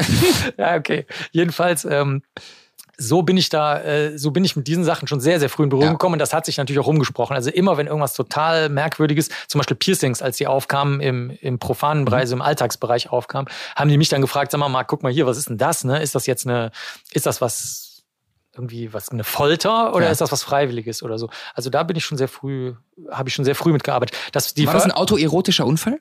Ja, die Selbstfesselung war ein autoerotischer ja. Unfall. Ich ja. habe nämlich äh, noch an einer anderen Stelle, in einem, in einem Vortrag berichtest du über einen autoerotischen Unfall, da hat sich eine Frau selber stranguliert. Kannst du uns über den Fall was erzählen und war das der bizarrste, den du kennst? Es gibt keine bizarren Fälle. Es sind alle Fälle gleich. Wirklich. Stimmt, das, das, ist, ja. das ist wirklich, ich, ich kann das okay. nicht, ähm, das ist keine, das trage ich nicht vor mir her oder so. Wenn du denkst, dass irgendetwas verrückter oder weniger verrückt oder bizarrer oder weniger bizarr ist, kannst du in unserem Beruf nicht arbeiten. Okay. Geht nicht. Das okay. ist unmöglich. Dann, dann fliegst du auch hier raus. Wirklich jetzt. Also nicht du als Journalist oder als Comedian oder so, aber äh, wenn jemand als Mitarbeiter jemals sagen würde, oh, das ist jetzt aber wirklich deutlich verrückter als ja. das, was wir sonst haben, ja. dann so, ey, sorry, wirklich, überleg überleg dir mal, ob du nicht lieber bei der Bank arbeiten willst. Okay. Wirklich, ne? das, das geht nicht. Die, jeder Fall ist extrem abgründig. Jedes Menschenleben ist extrem abgründig. Jede, je, auch die vanilligste Vanillanummer hat kann sehr tiefe Abgründe haben, wie ich das schon mehrmals geschildert habe. Wie Das- kam es zu der, zu der, zu der Selbststrangulation? also es gibt für ganz verschiedene Sachen. Es gibt Suizide, zum Beispiel ein, ähm, einen, was was wir hier in Köln hatten, das war, da haben sich, wollten sich zwei Mädchen um, mit Sicherheit gleich umbringen, sodass sie beide sterben und haben das über eine Umleitung gemacht, sodass sie beide in der Schlinge hingen, aber nur mit dem Gewicht der anderen Person. Ja. Das war zum Beispiel so eine Selbststrangulation. Dann gibt es im autoerotischen Bereich, gibt das dauernd. Also da, da könnte ich jetzt eine eigene Sendung zu machen. Äh, der Klassiker ist zum Beispiel, du hängst in einer selbstgebauten Konstruktion an der Wand, nehmen Ja. wir jetzt mal an, äh, und dir fällt aber der Schlüssel aus der Hand. Und jetzt drückt das aber dadurch, dass das war nie geplant. Und jetzt hängst du da aber drei, vier Stunden. Weißt auch nicht, was du machen sollst, kannst auch nicht klopfen, ka- schreien hört auch keiner und ähm, überlegst dir, was du machen sollst und irgendwann sinkst du mit der Seite deines Halses, mit der du normalerweise niemals auf die, wie auch immer du das jetzt nennen willst, auf die gepolsterte Edelstahlummantelung da drauf und dann irgendwann drückt dir das halt die, die Halsschlagader, Blutzufuhr ja. zum Gehirn ab Ja. und äh, dann hast du auch eine Selbst Erstickung. Dann gibt's natürlich auch Experimente, einfach die stattfinden. Der Klassiker, so meinetwegen, du wickelst dich ein, du wickelst dich mehr ein. Ähm, also erst nimmst du nur Folie, dann machst du die, die Öffnung mit dem Schlauch am Mund immer kleiner, machst es aber selber, weil du dich nicht traust, mit jemandem zu reden, weil du denkst, dass deine Ehefrau, dein Ehemann oder irgendwer findet das halt total widerlich und wertet dich ab oder verrät das deinen Arbeitskollegen oder so, dann machen die Leute das halt alleine. Viele gehen auch überhaupt keine Bindung mehr ein, das ist auch interessant. Äh, Die könnten das, aber sie machen es nicht, damit der Partner oder die Partnerin nicht merkt, dass sie so stark eingeengte Fantasien haben. Und äh, die Methoden sind grenzenlos. Das reicht von der Plastiktüte über den Kopf, die nicht rechtzeitig weggezogen wird, äh, bis zu den schon genannten Aufliegen. Das Zusammensinken ist sehr häufig, dass die Leute auch in Seilen, dass die Leute in Seilen irgendwie zusammensinken, weil sie nicht wissen, wie schnell man ohnmächtig wird. Ähm, Atemeinschränkungen an irgendwas, zum Beispiel bei alten Männern siehst du das häufiger mal. Die machen das im Türrahmen mit irgendeiner ganz un unauffälligen Vorrichtung, zum Beispiel Ja. einer Stange, wo die sagen, ja, da mache ich Klimmzüge. Machen Okay. sie auch. Ja. Sie machen auch Klimmzüge. Be aber be- befestigen sonst auch das Seil dran, damit, wenn zufällig jemand reinkommt, sie das ganz schnell beseitigen können und sagen, ja, ich bin gerade bei den Klimmzügen Ja. und so auch erklären können, warum sie zum Beispiel vielleicht jetzt nur eine Unterhose anhaben oder so. ähm, Leute, die im Wald stehen, sich mit dem Schnürsenkel, damit es unauffällig ist, ist mit dem echten Schnürsenkel, den sie drin haben, irgendwo festbinden an irgendeinem Ast oder so. Und das um den Hals legen. Wirklich, es ist endlos. Okay. Eine gute Freundin von mir hat eine Lesung von dir besucht und da hast du darüber berichtet, dass eine Frau einen Mann mit ihren Brüsten erstickt hat. Äh, wieso kann der sich nicht bemerkbar machen, dass da was schief geht gerade? Weil, ja, gut, dass Der hat ja Hände, der kann rund, der kann raunen. Der konnte sie äh, weg, konnte wegrollen, treten, konnte wegrollen, kratzen, was genau, Männer ja. so machen, beißen. Genau. nee, tatsächlich, da hast du recht. Gut, das ist sehr wichtige, gut, dass du das mal im Anschluss an die, an die Selbstfesselungen und die Unfälle dabei sagst. Was, liebe Hörerinnen und Hörer, ihr werdet so schnell ohnmächtig, das könnt ihr euch nicht vorstellen. Das, ich mach's mal vor, das kann man nämlich auch als Geräusch vormachen. Wenn man zum Beispiel ausgepowert ist schon Ja. durch durch äh, von mir ist auch SM-Sachen oder Sex. Es kann aber auch einfach nur Laufen sein. Es kann ein scheiß Tag sein. Es kann glühend heiß gewesen sein an dem Tag. Äh, man hat nicht genug Zucker äh, sozusagen im Blut und dergleichen. Und du kommst in eine Situation, in der du dann ähm, durch Brüste nicht genug Sauerstoffzufuhr hast, das aber eigentlich okay findest. Also dir sagst, okay, ist ja gut, ne, meine meine Partnerin, die möchte jetzt gerade mit den Brüsten irgendwas machen, kann sie ja ruhig machen. Ich meine, was soll schon passieren? Ja. Oder man hat irgendwie, wie gesagt, einen Strick irgendwo an der falschen Stelle oder die, die hier diese Edelstahldinger oder sowas. Und dann wird man leider so schnell ohnmächtig. Das dauert genau so lang. Ich weiß das, weil ich in der Auswertungsgruppe bin, wo wir uns das angucken. Also wo Leute sich filmen dabei, wenn sie eben ohnmächtig werden und dann leider meistens sterben. Entweder als Suizid oder als äh, bei, bei Unfällen, also Ja. bei Sexunfällen, wo, die sie alle, wo sie es alleine machen. Wenn, wenn man das mit jemand anderem macht, passiert es nicht, weil der andere kann einen ja sofort befreien und Genau, dann ja. war man nur kurz ohnmächtig. Und das ist das Problem. Das sind also Leute, äh, diese Fälle, also wir hatten zwei Fälle mit diesen Brüsten und dem Ersticken. Äh, da, war, da war das halt äh, vorsätzlich. Also die Frau, die eine Frau hat es auch zugegeben, die hat gesagt, also es war nicht, ähm, das waren nicht unsere Klienten, sondern Ja. die Fälle habe ich nur bearbeitet. Die haben, äh, die eine Frau hat gesagt, ich wollte ihm einen schönen Tod bereiten, hat die gesagt. also vor Gericht, hat die vor Gericht gesagt, äh, zum Entsetzen des Verteidigers. Und ähm, die, die die haben es halt einfach ausprobiert. Also es war so ein bisschen dieses, was wir schon öfter hatten, so ein bisschen was Kindliches ja. eigentlich, aber es funktioniert einfach deswegen, weil jetzt eine Verwechslung stattfindet. Also der, der Mann, das sind ja meistens beleibte, ältere Männer, ja. nicht, nicht jetzt junge, fitte Leute ja. oder so. Und die werden dann sehr schnell ohnmächtig. Die haben ja dann oft schon eine Herz-Kreislauf-Vorerkrankung oder wie gesagt, sind schon ein bisschen ausgepowert vom Sex oder sonst irgendwas. Es sind aber eher die Herz-Kreislauf-Sachen. Dann werden die super schnell ohnmächtig, aber die Frau, in dem Fall, es funktioniert natürlich auch mit zwei Frauen, ja. Die Frau äh, weiß das aber nicht. Und was als nächstes passiert, ist, dass die Arme sich zusammenkrampfen. Und äh, dann denkt natürlich die Person, die jetzt äh, da dem anderen mit den Brüsten oder mit was auch immer die Luft abschnürt, ja. okay, der bewegt sich noch, also lebt er noch, also wehrt er sich. Und dann Fuck, muss ich weiter, verstehe. muss ich weitermachen. Und das ist sozusagen eine, eine sich selbst ja. erfüllende Methode. Ja. Also die Technik funktioniert aus sich selbst heraus, ohne dass du weißt, dass sie funktioniert. Ich möchte gar nicht wissen, in wie vielen Fällen das nicht geklappt hat, wo nämlich dann ein Abbruch stattgefunden hat oder die äh, Person noch aufgewacht ist ist. Das gibt es ja auch schon mal, dass, dass die Leute dann auf einmal äh, tief einatmen. Ach so, und das Letzte zum tief einatmen ist nämlich, das machst du auch, wenn du ohnmächtig bist. Ähm, es kann ja auch sein, dass wenn die, wenn das, was du da vom Mund liegen hast, die Brüste in dem Fall, dann saugst du dir durch das tiefe Einatmen erst recht an. Ja. Dann hast du schon die dritte Technik, wie es sich selbst verstärkt. Und so kommen diese sich selbst verstärkenden ähm, ja, Unfälle, die aber gar keine sind, sondern soweit wir es wissen, tatsächlich echte ja. Angriffe mit Tötungsabsicht, so kommen die dann zustande, ja. Wahnsinn. Ähm, ich habe während der Vorbereitung den Eindruck bekommen, dass du mh, mm, und hier im Podcast auch, dass du extrem wertfrei bist und grundsätzlich alles mal ausprobierst und neugierig bist. Gibt es Subkulturen oder Fetische, die, die, die du ungetestet ablehnen würdest? Ich lehne überhaupt nichts ab. Also ich rede, wie gesagt, ich rede mit Opfern, ich rede mit Tätern, ich rede mit äh, Karnevalisten, ich rede mit Nicht-Karnevalisten äh, und Innen. Ähm, ist das egal. Also wenn, wenn, es, wenn es in irgendeiner Weise interessant ist, also sagen wir mal, wenn, wenn es einfach nur sagen wir mal, was Langweiliges ist, was sich jetzt einfach so wiederholt. Also sagen wir mal zum Beispiel, also ich kann mal ein Beispiel sagen, in Amsterdam ist äh, vorne am, an diesem Plätzchen, wo die Kirche ist, wo die, wo die Sexarbeiterin davor steht als kleine Statue, da ist, wenn der, wenn du jetzt vom Bahnhof kommt, auf der linken Seite lang gehst, da, da ist noch, oder war früher noch so ein altes Pornokino. Ja. Und da, da haben die das Ding, dass sie nur alte Filme zeigen. Also irgendwie, ich sage jetzt mal aus den 70ern oder sowas, ja. Und da dachte ich mir so, ach, das finde ich jetzt irgendwie lustig. Entweder sind die in der Zeit stehen geblieben, das gibt's ja auch, oder die machen das mit Absicht und da sind jetzt nur junge Leute drin, sagen sie, ey, voll kultig, Alter, ne, so oder so. Und ähm, stellt sich raus, dass eher in der Zeit stehen geblieben. Also da, da, da geisterten dann drei oder vier Leute rum, so, die dann irgendwie auch dann so angecreept kamen und du so, nee, bleib mal bitte da drüben, äh, mein Freund.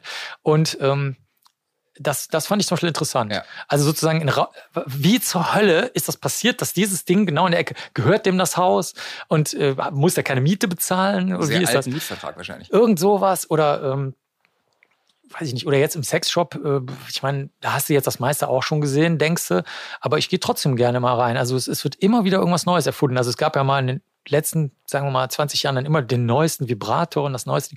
Aber irgendwie sind dann doch ab und zu mal neue Sachen da gewesen. Der Womanizer erobert ja seit genau, zwei, drei Jahren die Welt. Genau, zum ja. Beispiel der, richtig. Oder aber auch dann, das habe ich neulich gesehen bei einer großen deutschen Firma, dieses, dass dann auf einmal diese sich selbst bewegende, das selbst bewegende Gewicht auf einmal gut funktionierend da drin war.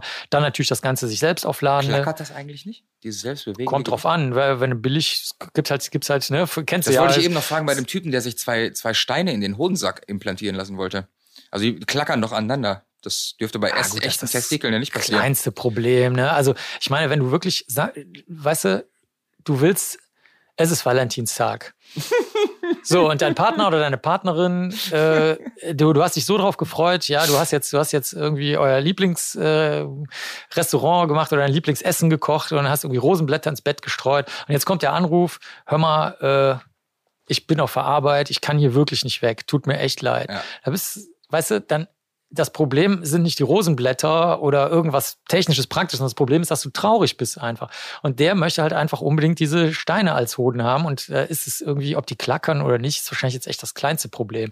Weil ich meine, da kannst du dann notfalls ziehst du dir halt eine Unterhose an, die so eine Sportunterhose sozusagen, ja. die das irgendwie so befestigt, dass das nicht klackert, wenn das ein Problem wäre. Also das sind, das sind keine Probleme. Es geht immer, immer, immer um Gefühle, Bindungen, Wohlbefinden, Glück, das, das Praktische ist total egal. Das ist wie bei den ganzen Leuten, wie ich schon vorhin sagte, diese Sketch-Sachen machen.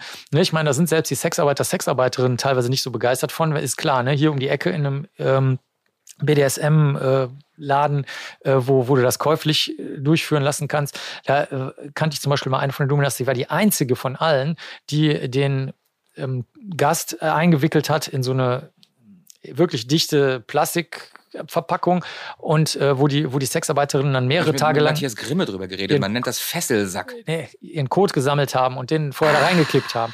Und das Problem war halt, dass sie gesagt hat, ja, am nächsten Tag war das halt nicht so geil, ne? weil er die ganze Nacht da drin halt dann verbracht hat. Natürlich mit Atemmöglichkeit, logischerweise.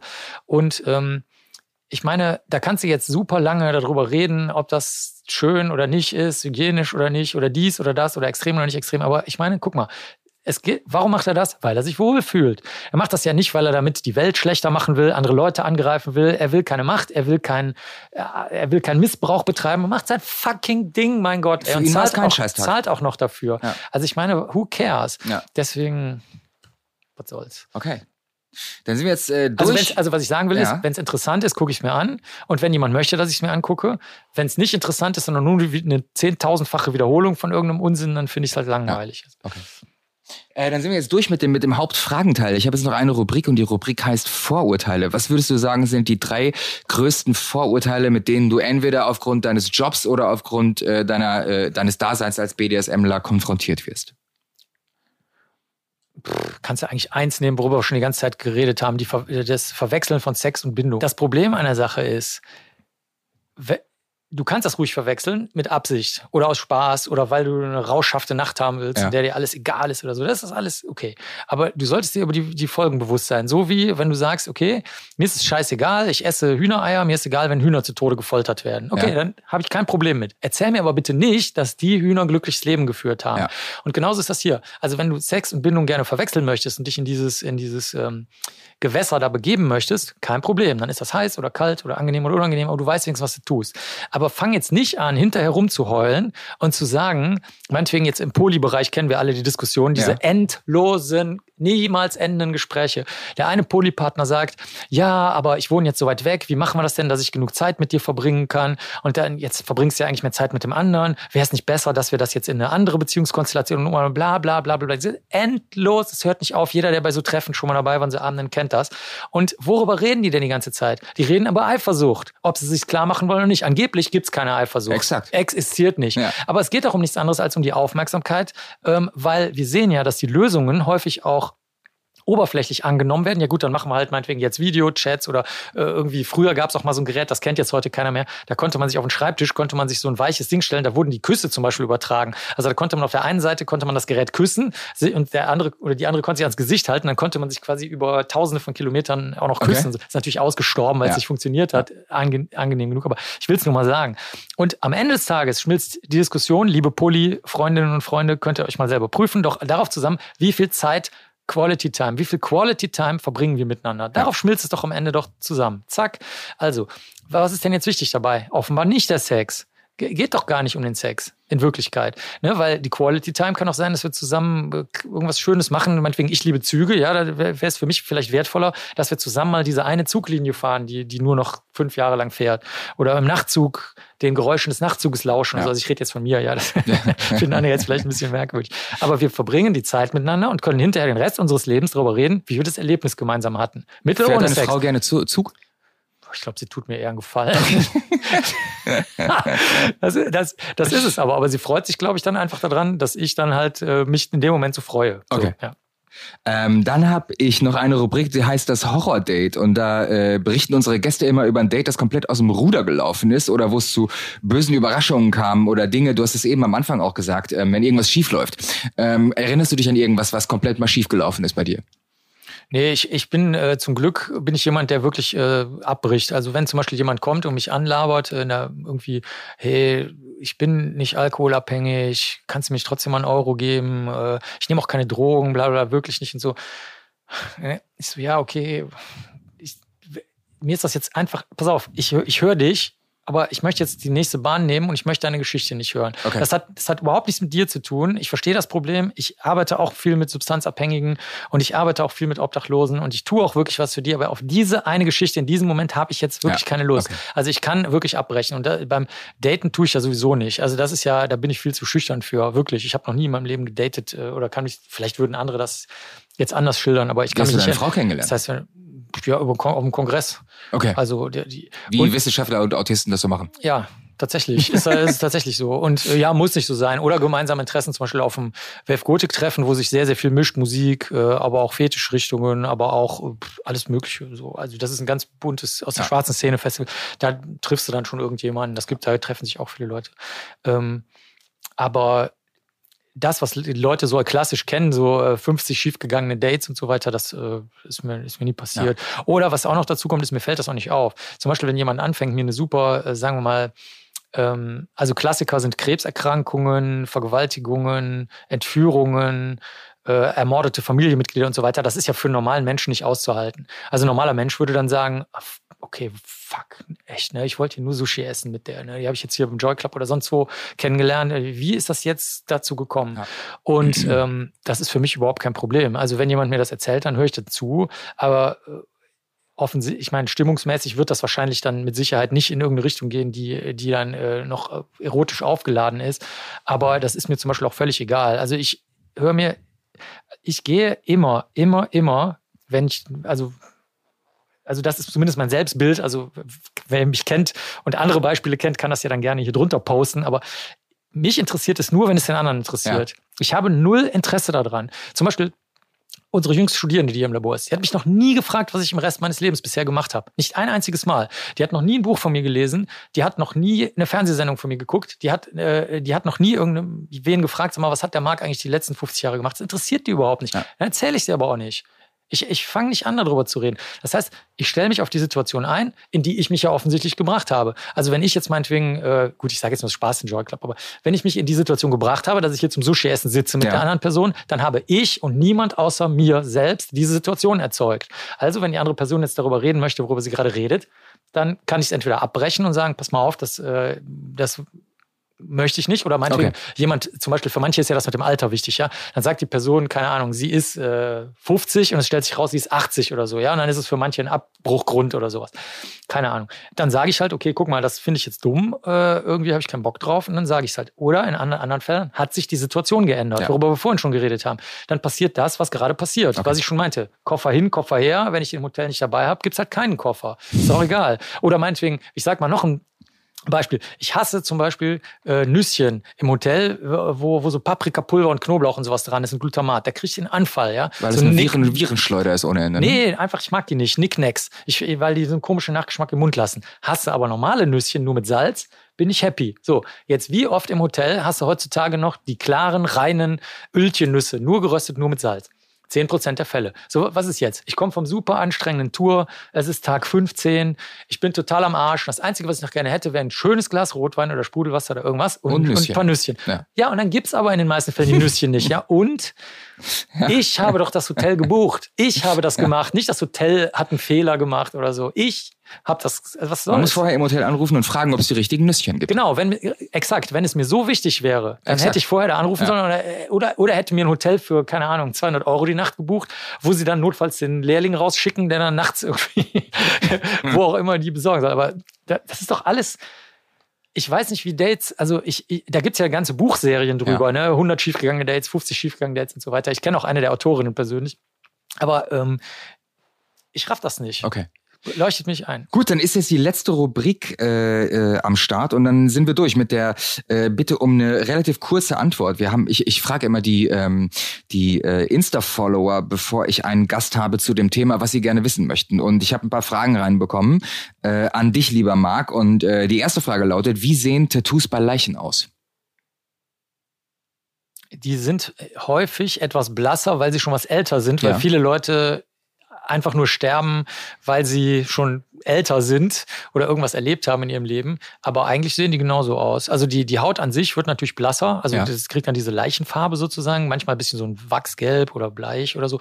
Aber die Tattoos, sagen wir mal, du hättest jetzt ein frisch gestochenes Tattoo und wirst danach vom Auto überfahren, dann sieht es eigentlich noch genauso aus wie vorher. Welches Verbrechen hat dich in deiner Karriere am meisten beschäftigt? Keins. Ich habe auch, ich hab auch keinen Begriff von Verbrechen eigentlich. Das ist eigentlich nur so ein Rechtsbegriff oder ein sozialer Begriff. Ja. Also ich kenne eigentlich keinen Menschen, der nicht, der nicht lügt oder Scheiße baut. Also insofern okay. ist alles. Ich, ich, weiß nicht, ab wann irgendwas jetzt wirklich ein Verbrechen ist. Also ich kann mal, äh, nur um das mal klar zu machen, äh, du, du kannst ja als Folterer, weil wir von BDSM reden, also ich rede jetzt mal von, von nicht einwilligender Folter, ne, in Argentinien oder in irgendwelchen Heeren, überall gibt's Folterer. Ne? Jede Armee auf der Welt hat Folterer, die beruflich foltern. Und ähm, die dürfen das. Und die und, Bundeswehr das auch? Ja klar. Und wenn sich das, äh, wenn sich das äh, System ändert, das ja, du sagst so, ja klar, eigentlich. Ja, ja, also Entschuldigung, ja, ja, ja, also Verzeihung, ja. Und ähm, die sobald sich das politische System ändert, ist das dann auf einmal hinterher geächtet. Okay. Ich meine, wer ist jetzt gut, wer ist böse, wer ist gerecht, wer ist ungerecht, äh, wer ist äh, ein Verbrecher, wer ist kein Verbrecher. Das, das kannst du in meiner Welt, spielt es keine Rolle. In meiner Welt frage ich nur, hast du dich in dem Moment sozial verhalten und warst du dir darüber klar, was du da gemacht hast? Mhm. Und hast du dafür gesorgt, dass du dich sozial verhältst und hast du dafür gesorgt, dass du darüber klar bist? Das sind die vier einzigen Säulen, auf denen alles steht. Der Rest ist mir vollkommen egal. Okay. Ähm, haben Kriminalbiologen eigentlich Vorbilder oder Idole? Keine Ahnung, ich kenne wenige Kriminalbiologen. Also ich kann Aber jetzt, du bist einer. Ach so, ich, ja, ich kann nur von mir reden. Ja, äh, ja, ich finde viele Sachen vorbildlich. Also es gibt, es gibt bei vielen Menschen irgendwas. Zum Beispiel Carrie Mullis, der ein totaler, am Ende ein totaler Verschwörungsmärchen-Onkel geworden ist. Der hat einen Nobelpreis für die Vervielfältigung von Erbsubstanz gewonnen. Den habe ich mal äh, getroffen. Also nicht ich persönlich, also ich war bei einem Vortrag ja. von ihm in Köln äh, an der Uni und ähm, da hat er zum Beispiel einen sehr guten Vortrag gehalten und hat mal gezeigt, wie man Vorträge halten kann. Also der hat dann seine, seine Kinder genommen, hat denen so noch so, so alte Reagenzgläser aus Glas in die Hand gedrückt und hat seine Nobelpreisgekrönte Methode, ich weiß gar nicht, ob er da den Nobelpreis schon hatte. Also auf jeden Fall die, die, äh, also seine Technik, die er da erfunden hat, hat er im Garten mit seinen Kindern gezeigt und hat denen so kleine weiße Kittel angezogen. Und man hat auch gesehen, dass die Spaß hatten. Und das Bild blieb einfach hängen. Also der, der hat, der hat einfach eine, eine gute Art gehabt, den Vortrag zu halten. Ja. Und andere Sachen von ihm finde ich halt scheiße. So ist das eigentlich mit den meisten Menschen. Irgendwas finde ich gut und andere Sachen finde ich nicht gut. Okay. Welches Thema ist dir wichtiger, Veganismus oder der Klimawandel? Äh, das ist dasselbe. Also ich halte ja dauernd Vorträge darüber ja. bei den Klimaleuten. Also wirklich dauernd. Also ja. das, ist, das ist eigentlich das am häufigsten. Ich sehe es oft bei dir auf Instagram. Ja. ja. das ist das, was ich am häufigsten gefragt werde von Klimagruppen. Kannst du mal den Zusammenhang uns erklären? Und äh, der Zusammenhang ist halt, ja, erkläre ich jetzt nicht, ich könnte selber googeln. Also ist das ist, ist exakt dasselbe Thema. Also nicht das gleiche, sondern dasselbe Thema. Okay. Ähm, warum haben tätowierte Menschen mehr Sex? Weil sie ähm, mutiger gegenüber neuen Erfahrungen oder interessierter an neuen Erfahrungen sind. Okay. Und dazu zählt eben, äh, das siehst du halt am Tätowieren. Also zum Beispiel, ich kann mal ein Beispiel sagen, ich habe ja auf den Fingern Tattoos ja. und dann haben alle gesagt, okay, Marc, du kannst alles machen, aber nicht auf die Hände. Und ich so, äh, sorry, ich habe den Hals schon tätowiert, ist dir das mal aufgefallen? Dann so, ja, nee, das ist aber was anderes. Und dann, dann sage ich halt so, komm, es ist mir jetzt egal. Also ich weiß, ich habe keine Ahnung, wovon du redest. Das ergibt keinen Sinn. Deine, deine, deine Aussage ergibt keinen Sinn. Ja. Ähm, ich mache, was ich will und ähm, die da bin ich also sozusagen, ich mutig ist vielleicht der falsche Begriff, aber ich, ich nehme, übernehme für mich Verantwortung. Ja. Und das äußert sich in ganz vielen Sachen, aber das kann sich bei manchen auch im Tätowieren äußern. Und diese Menschen werden auch im sexuellen Bereich ein klein bisschen mehr an neuen Erfahrungen interessiert sein. Sagen wir mal, ich nehme jetzt mal ein Beispiel, ich weiß nicht, wie sehr das im Joy Club eine Rolle spielt oder bei BDSM, aber woanders. Zum Beispiel Körperstatur. Also sehr viele Leute haben eine extreme Vorliebe für bestimmte Körperstaturen. Ja. Große Brüste, kleine Brüste, muskulös, nicht muskulös, dick, dünn, groß, klein, äh, Haarfarbe, alles Mögliche. Aber wenn du dich, wenn du halt dir sagst, ja, okay, ist mir ehrlich gesagt ziemlich egal, weil ich meine das jetzt gar nicht so, so kitschig, sondern mich interessiert doch jetzt gerade die Situation, in der wir gerade sind und der Mensch, mit dem, mit dem ich da gerade bin. Lass uns doch erstmal ausprobieren, was das mit mir und mit uns macht. Ja. Egal wie du aussiehst oder egal, was mein, meine kernsexuelle Fantasie ist oder so, dann ähm, hast du halt mehr Sex. Aber interessant, du hast aber nicht unbedingt besseren Sex. Das ist nämlich, das ist ja. nämlich die, die andere Seite okay. davon. Also du hast mehr Sex, aber nicht besseren Sex. Und da sind wir wieder beim Thema Verwechslungen wirklich jeder, der mich das fragt, denkt, mehr Sex wäre gut. Und dann sagt, die meine Ansage kennst du jetzt schon. Na, prüfe dich, ob ja. es dir etwas bringt. Ja. Dann hast du, also wenn du immer mehr Sex hinterherjagst, das ist eigentlich billig. Ne, das, das kennen, sagen wir mal, junge, sehr symmetrische, äh, aufgebaute Frauen, äh, die kennen das, die können einmal mit dem Finger schnipsen, dann haben sie einen Sexpartner. Das ist ein Kinderspiel. Die können 500 Sexpartner haben, das ist lächerlich, ja. das ist kein Problem. Aber ähm, was macht das mit Ihnen? Also ist es für Sie ein sportlicher Wettbewerb und finden Sie ihn gut? Okay. Ist es für Sie ein sportlicher Wettbewerb? Es ist aber eher so ein Krampf, womit Sie sich innerlich taub machen wollen? Scheiße. Wahrscheinlich äh, keine, also ziemlich sicher keine emotionale, geistige, intellektuelle Erfüllung. Ja gut, geistig intellektuell muss es ja eh nicht sein, aber äh, es kann, ich kann mir schon vorstellen, dass es manche Leute auch erfüllend finden. Also ich kenne zum Beispiel Leute oder auch Interviews, ich lese auch gerne Interviews mit so äh, Promis, die einfach mal gerne äh, ehrlich reden. Ja. Also äh, auch wenn man es denen gar nicht zutraut. Ne? Äh, also wo, weil immer alle nur sich lustig über sie machen. Aber äh, da, Zum Beispiel? ja, nehmen wir ruhig mal Helene Fischer. Gut, die gibt jetzt Ja. keine so nicht so Interviews, aber die wäre so ein typischer Fall, Ja. wo man sagt, so, äh, das brauchst du jetzt nicht lesen. Also, gut, jetzt muss man sagen, sie, sie äußert sich nicht so, aber ähm, es gibt eigentlich sehr, sehr viele, die irgendwo mal, sei es im Playboy früher, also nicht, dass ich ihn jetzt deswegen gekauft hätte, aber die sind im Netz, die Interviews oder sonst, wo sich geäußert haben, oder irgendwelche Leute, die früher mal total auf Droge mega waren. Und zum, also ich kann mal ein Beispiel sagen, es Ja. gibt ein schönes Interview, die, die hieß Long Jane Silver, die hatten, die hat das Bein amputiert und das war so ein Kink, ich glaube in den 60ern oder so war das mal oder so. Und die hat zum Beispiel. Heute noch Amputismus? Ja, ja, klar, aber das war damals natürlich super exotisch, weil Okay. das natürlich keiner gefilmt hat und so. Und von, die, Ja. war, die war der einzige Star, den es dafür gab. Kennt heute keiner mehr. Und die ist halt heute eine, eine, ja, kann man schon sagen, alte Frau, würde sie jetzt nicht gerne hören wollen, aber äh, wirkt schon auch wirklich ältere, hat, hat äh, ich glaube sogar, hat ein Kind, ja doch, und äh, hat sich zurückgezogen, ist so ganz ruhige, unauffällige Person. Und die redet aber ehrlich über, die hat gesagt, also wir hatten nur Sex und Drogen die ganze Zeit und die, mehr ist da auch nicht passiert in der Zeit. Und dann denkst du dir so, okay, ich verstehe, ja, das, du, die hat halt, die, sie bereut es nicht, Ja. aber sie ist sich klar darüber, dass ihr 20 Jahre ihres Lebens fehlen. Ja. Weil sie sich halt rein, sagen wir mal, in dieses, in dieses Abenteuer gestürzt hat, das als Pornografie halt anzubieten und durchzuführen. Oder ähm, das, ich kann auch mal ein Gegenbeispiel sagen. Sascha Gray zum Beispiel, eine der bekanntesten Pornodarstellerinnen vor einiger Zeit, ähm, die gibt zum Beispiel überhaupt keine vernünftigen Interviews. Die hat am Anfang immer nur gesagt, ja, ich versuche möglichst viel rauszuholen aus den Typen. Ich habe gemerkt, wenn, wenn ich die anfeuere, die war so die erste, bei der man gesagt hat, die dreht so die Rollen ein bisschen um. Also sie ist der aktive Part. so vor fünf, sechs, sieben Jahren, ne? Ja, ist schon noch länger her Zehn eigentlich. schon? Ja, glaube ich schon, ja. Und die hat auch HTSM-Sachen gemacht, das wissen vielleicht Ich gar weiß, nicht. ich. Ja, du kennst es vielleicht, aber die Leute, die aus dem Vanilla-Bereich kommen, die kennen die vielleicht nur aus dem Vanilla. hat mit 18 angefangen und, und es war wirklich so die erste Pornodarstellerin, die man vielleicht sogar als Feministin bezeichnen kann. So, so war das. Aber im Nachhinein, da ist es zum Beispiel so, wenn du da jetzt mal guckst, dann müssen wir wahrscheinlich noch 25 Jahre warten, bis dir das erste vernünftige Interview mal gibt. Ja. Weil das nämlich auf der Ebene auch stehen geblieben ist. Die ist nämlich da in die Rolle reingeklickt. Oh, ich bin jetzt eine feministische Pornodarstellerin, die aber aus der Sicht der Hetero-Männer äh, eigentlich in die klassische Rolle reinfällt. Genau. Und nur halt durch Sachen, die wir heute nicht als nicht besonders feministisch mehr ansehen würden, ähm, also eher durch Anstacheln und, und Grenzüberschreitungen da weitermacht. Ähm, also da fehlt mir zum Beispiel dann das. Also das sehe ich genauso, die Leerstelle, äh, die da ist. Und ähm, was war die Frage? Die grundsätzliche Frage war eigentlich, warum tätowierte Menschen mehr Sex Genau, haben. und da, Ja. und da, genau, und da siehst du das. Also es gibt immer mal wieder Leute, die dann aber auch in die Falle reingeraten, dass sie über dieses, dass sie gerne mal was Neues ausprobieren, äh, denken, das wäre jetzt gut, dass sie zum Beispiel viel Sex oder viel Abenteuer, viel Drogen oder viel sonst was haben. Und meine Erfahrung ist, nach den ganzen Jahren, wo ich, wo ich, ich kenne auch persönlich Leute, Ja. die, die ähm, sehr stark das ausgelebt haben ähm, und sehr bekannt sind. Und ähm, die sagen eigentlich fast alle, ähm, ich bereue nichts, außer einer Sache, dass ich meine Kinder nicht habe aufwachsen sehen. Okay. Mhm. Das wirst du so oft hören, wenn du, wenn du in solchen Bereichen unterwegs bist. Und das habe ich schon sehr früh gelernt. Da habe ich mir gedacht, okay, das möchte ich niemals haben. Möchte ich Okay. nicht. Da verzichte ich auf, auf jeden Sex und auf jedes Abenteuer und auf jede Droge, weil diese Erkenntnis haben jetzt 200 Leute schon gemacht, die es ausprobiert haben. Da muss ich es nicht auch noch mal Ja, ausprobieren. Ja. Es gibt Herdplatten, auf die muss man echt nicht mehr Ja, packen. da sehe ich, da, nee, ja gut, oder ich entscheide mich damit, ist mir egal. Ich will Ja, meine Kinder ja, nicht aufwachsen sehen. Gab ja auch viele Schauspieler, Hollywood-Schauspieler, die dann gesagt haben, okay, also ehrlich gesagt ist mir die Karriere wirklich Ja. wichtiger und ich bereue das überhaupt nicht und mein Kind ist mir halt egal. Ich bin halt zum Beispiel ich glaube, Clark Gable, der hat, äh, der, der hat das eine illegale Kind, hat er, glaube ich, einmal in seinem Leben gesehen. Mhm. Und das hatte die Mutter so arrangiert und die hatten auch den Deal gemacht, der soll nicht rauskriegen, dass der der genetische Vater ist und so weiter. Und da, da war damit okay. Das Kind war halt sehr unzufrieden Ja, damit. klar. Das heißt, ich denke auch an die andere Seite.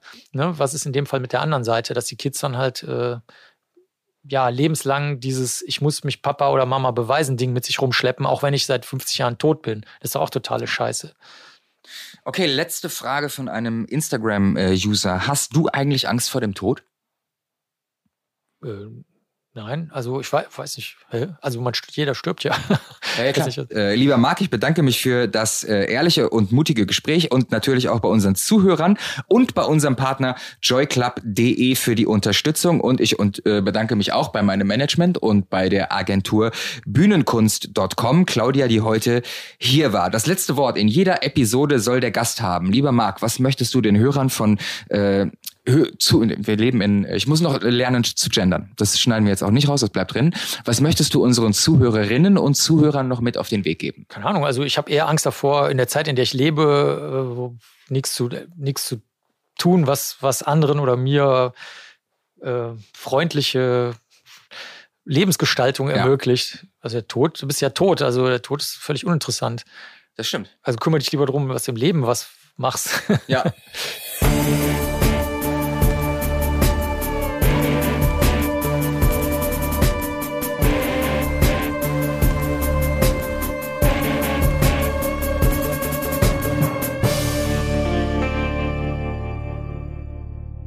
Dieser Podcast wird produziert von Podstars bei OMR.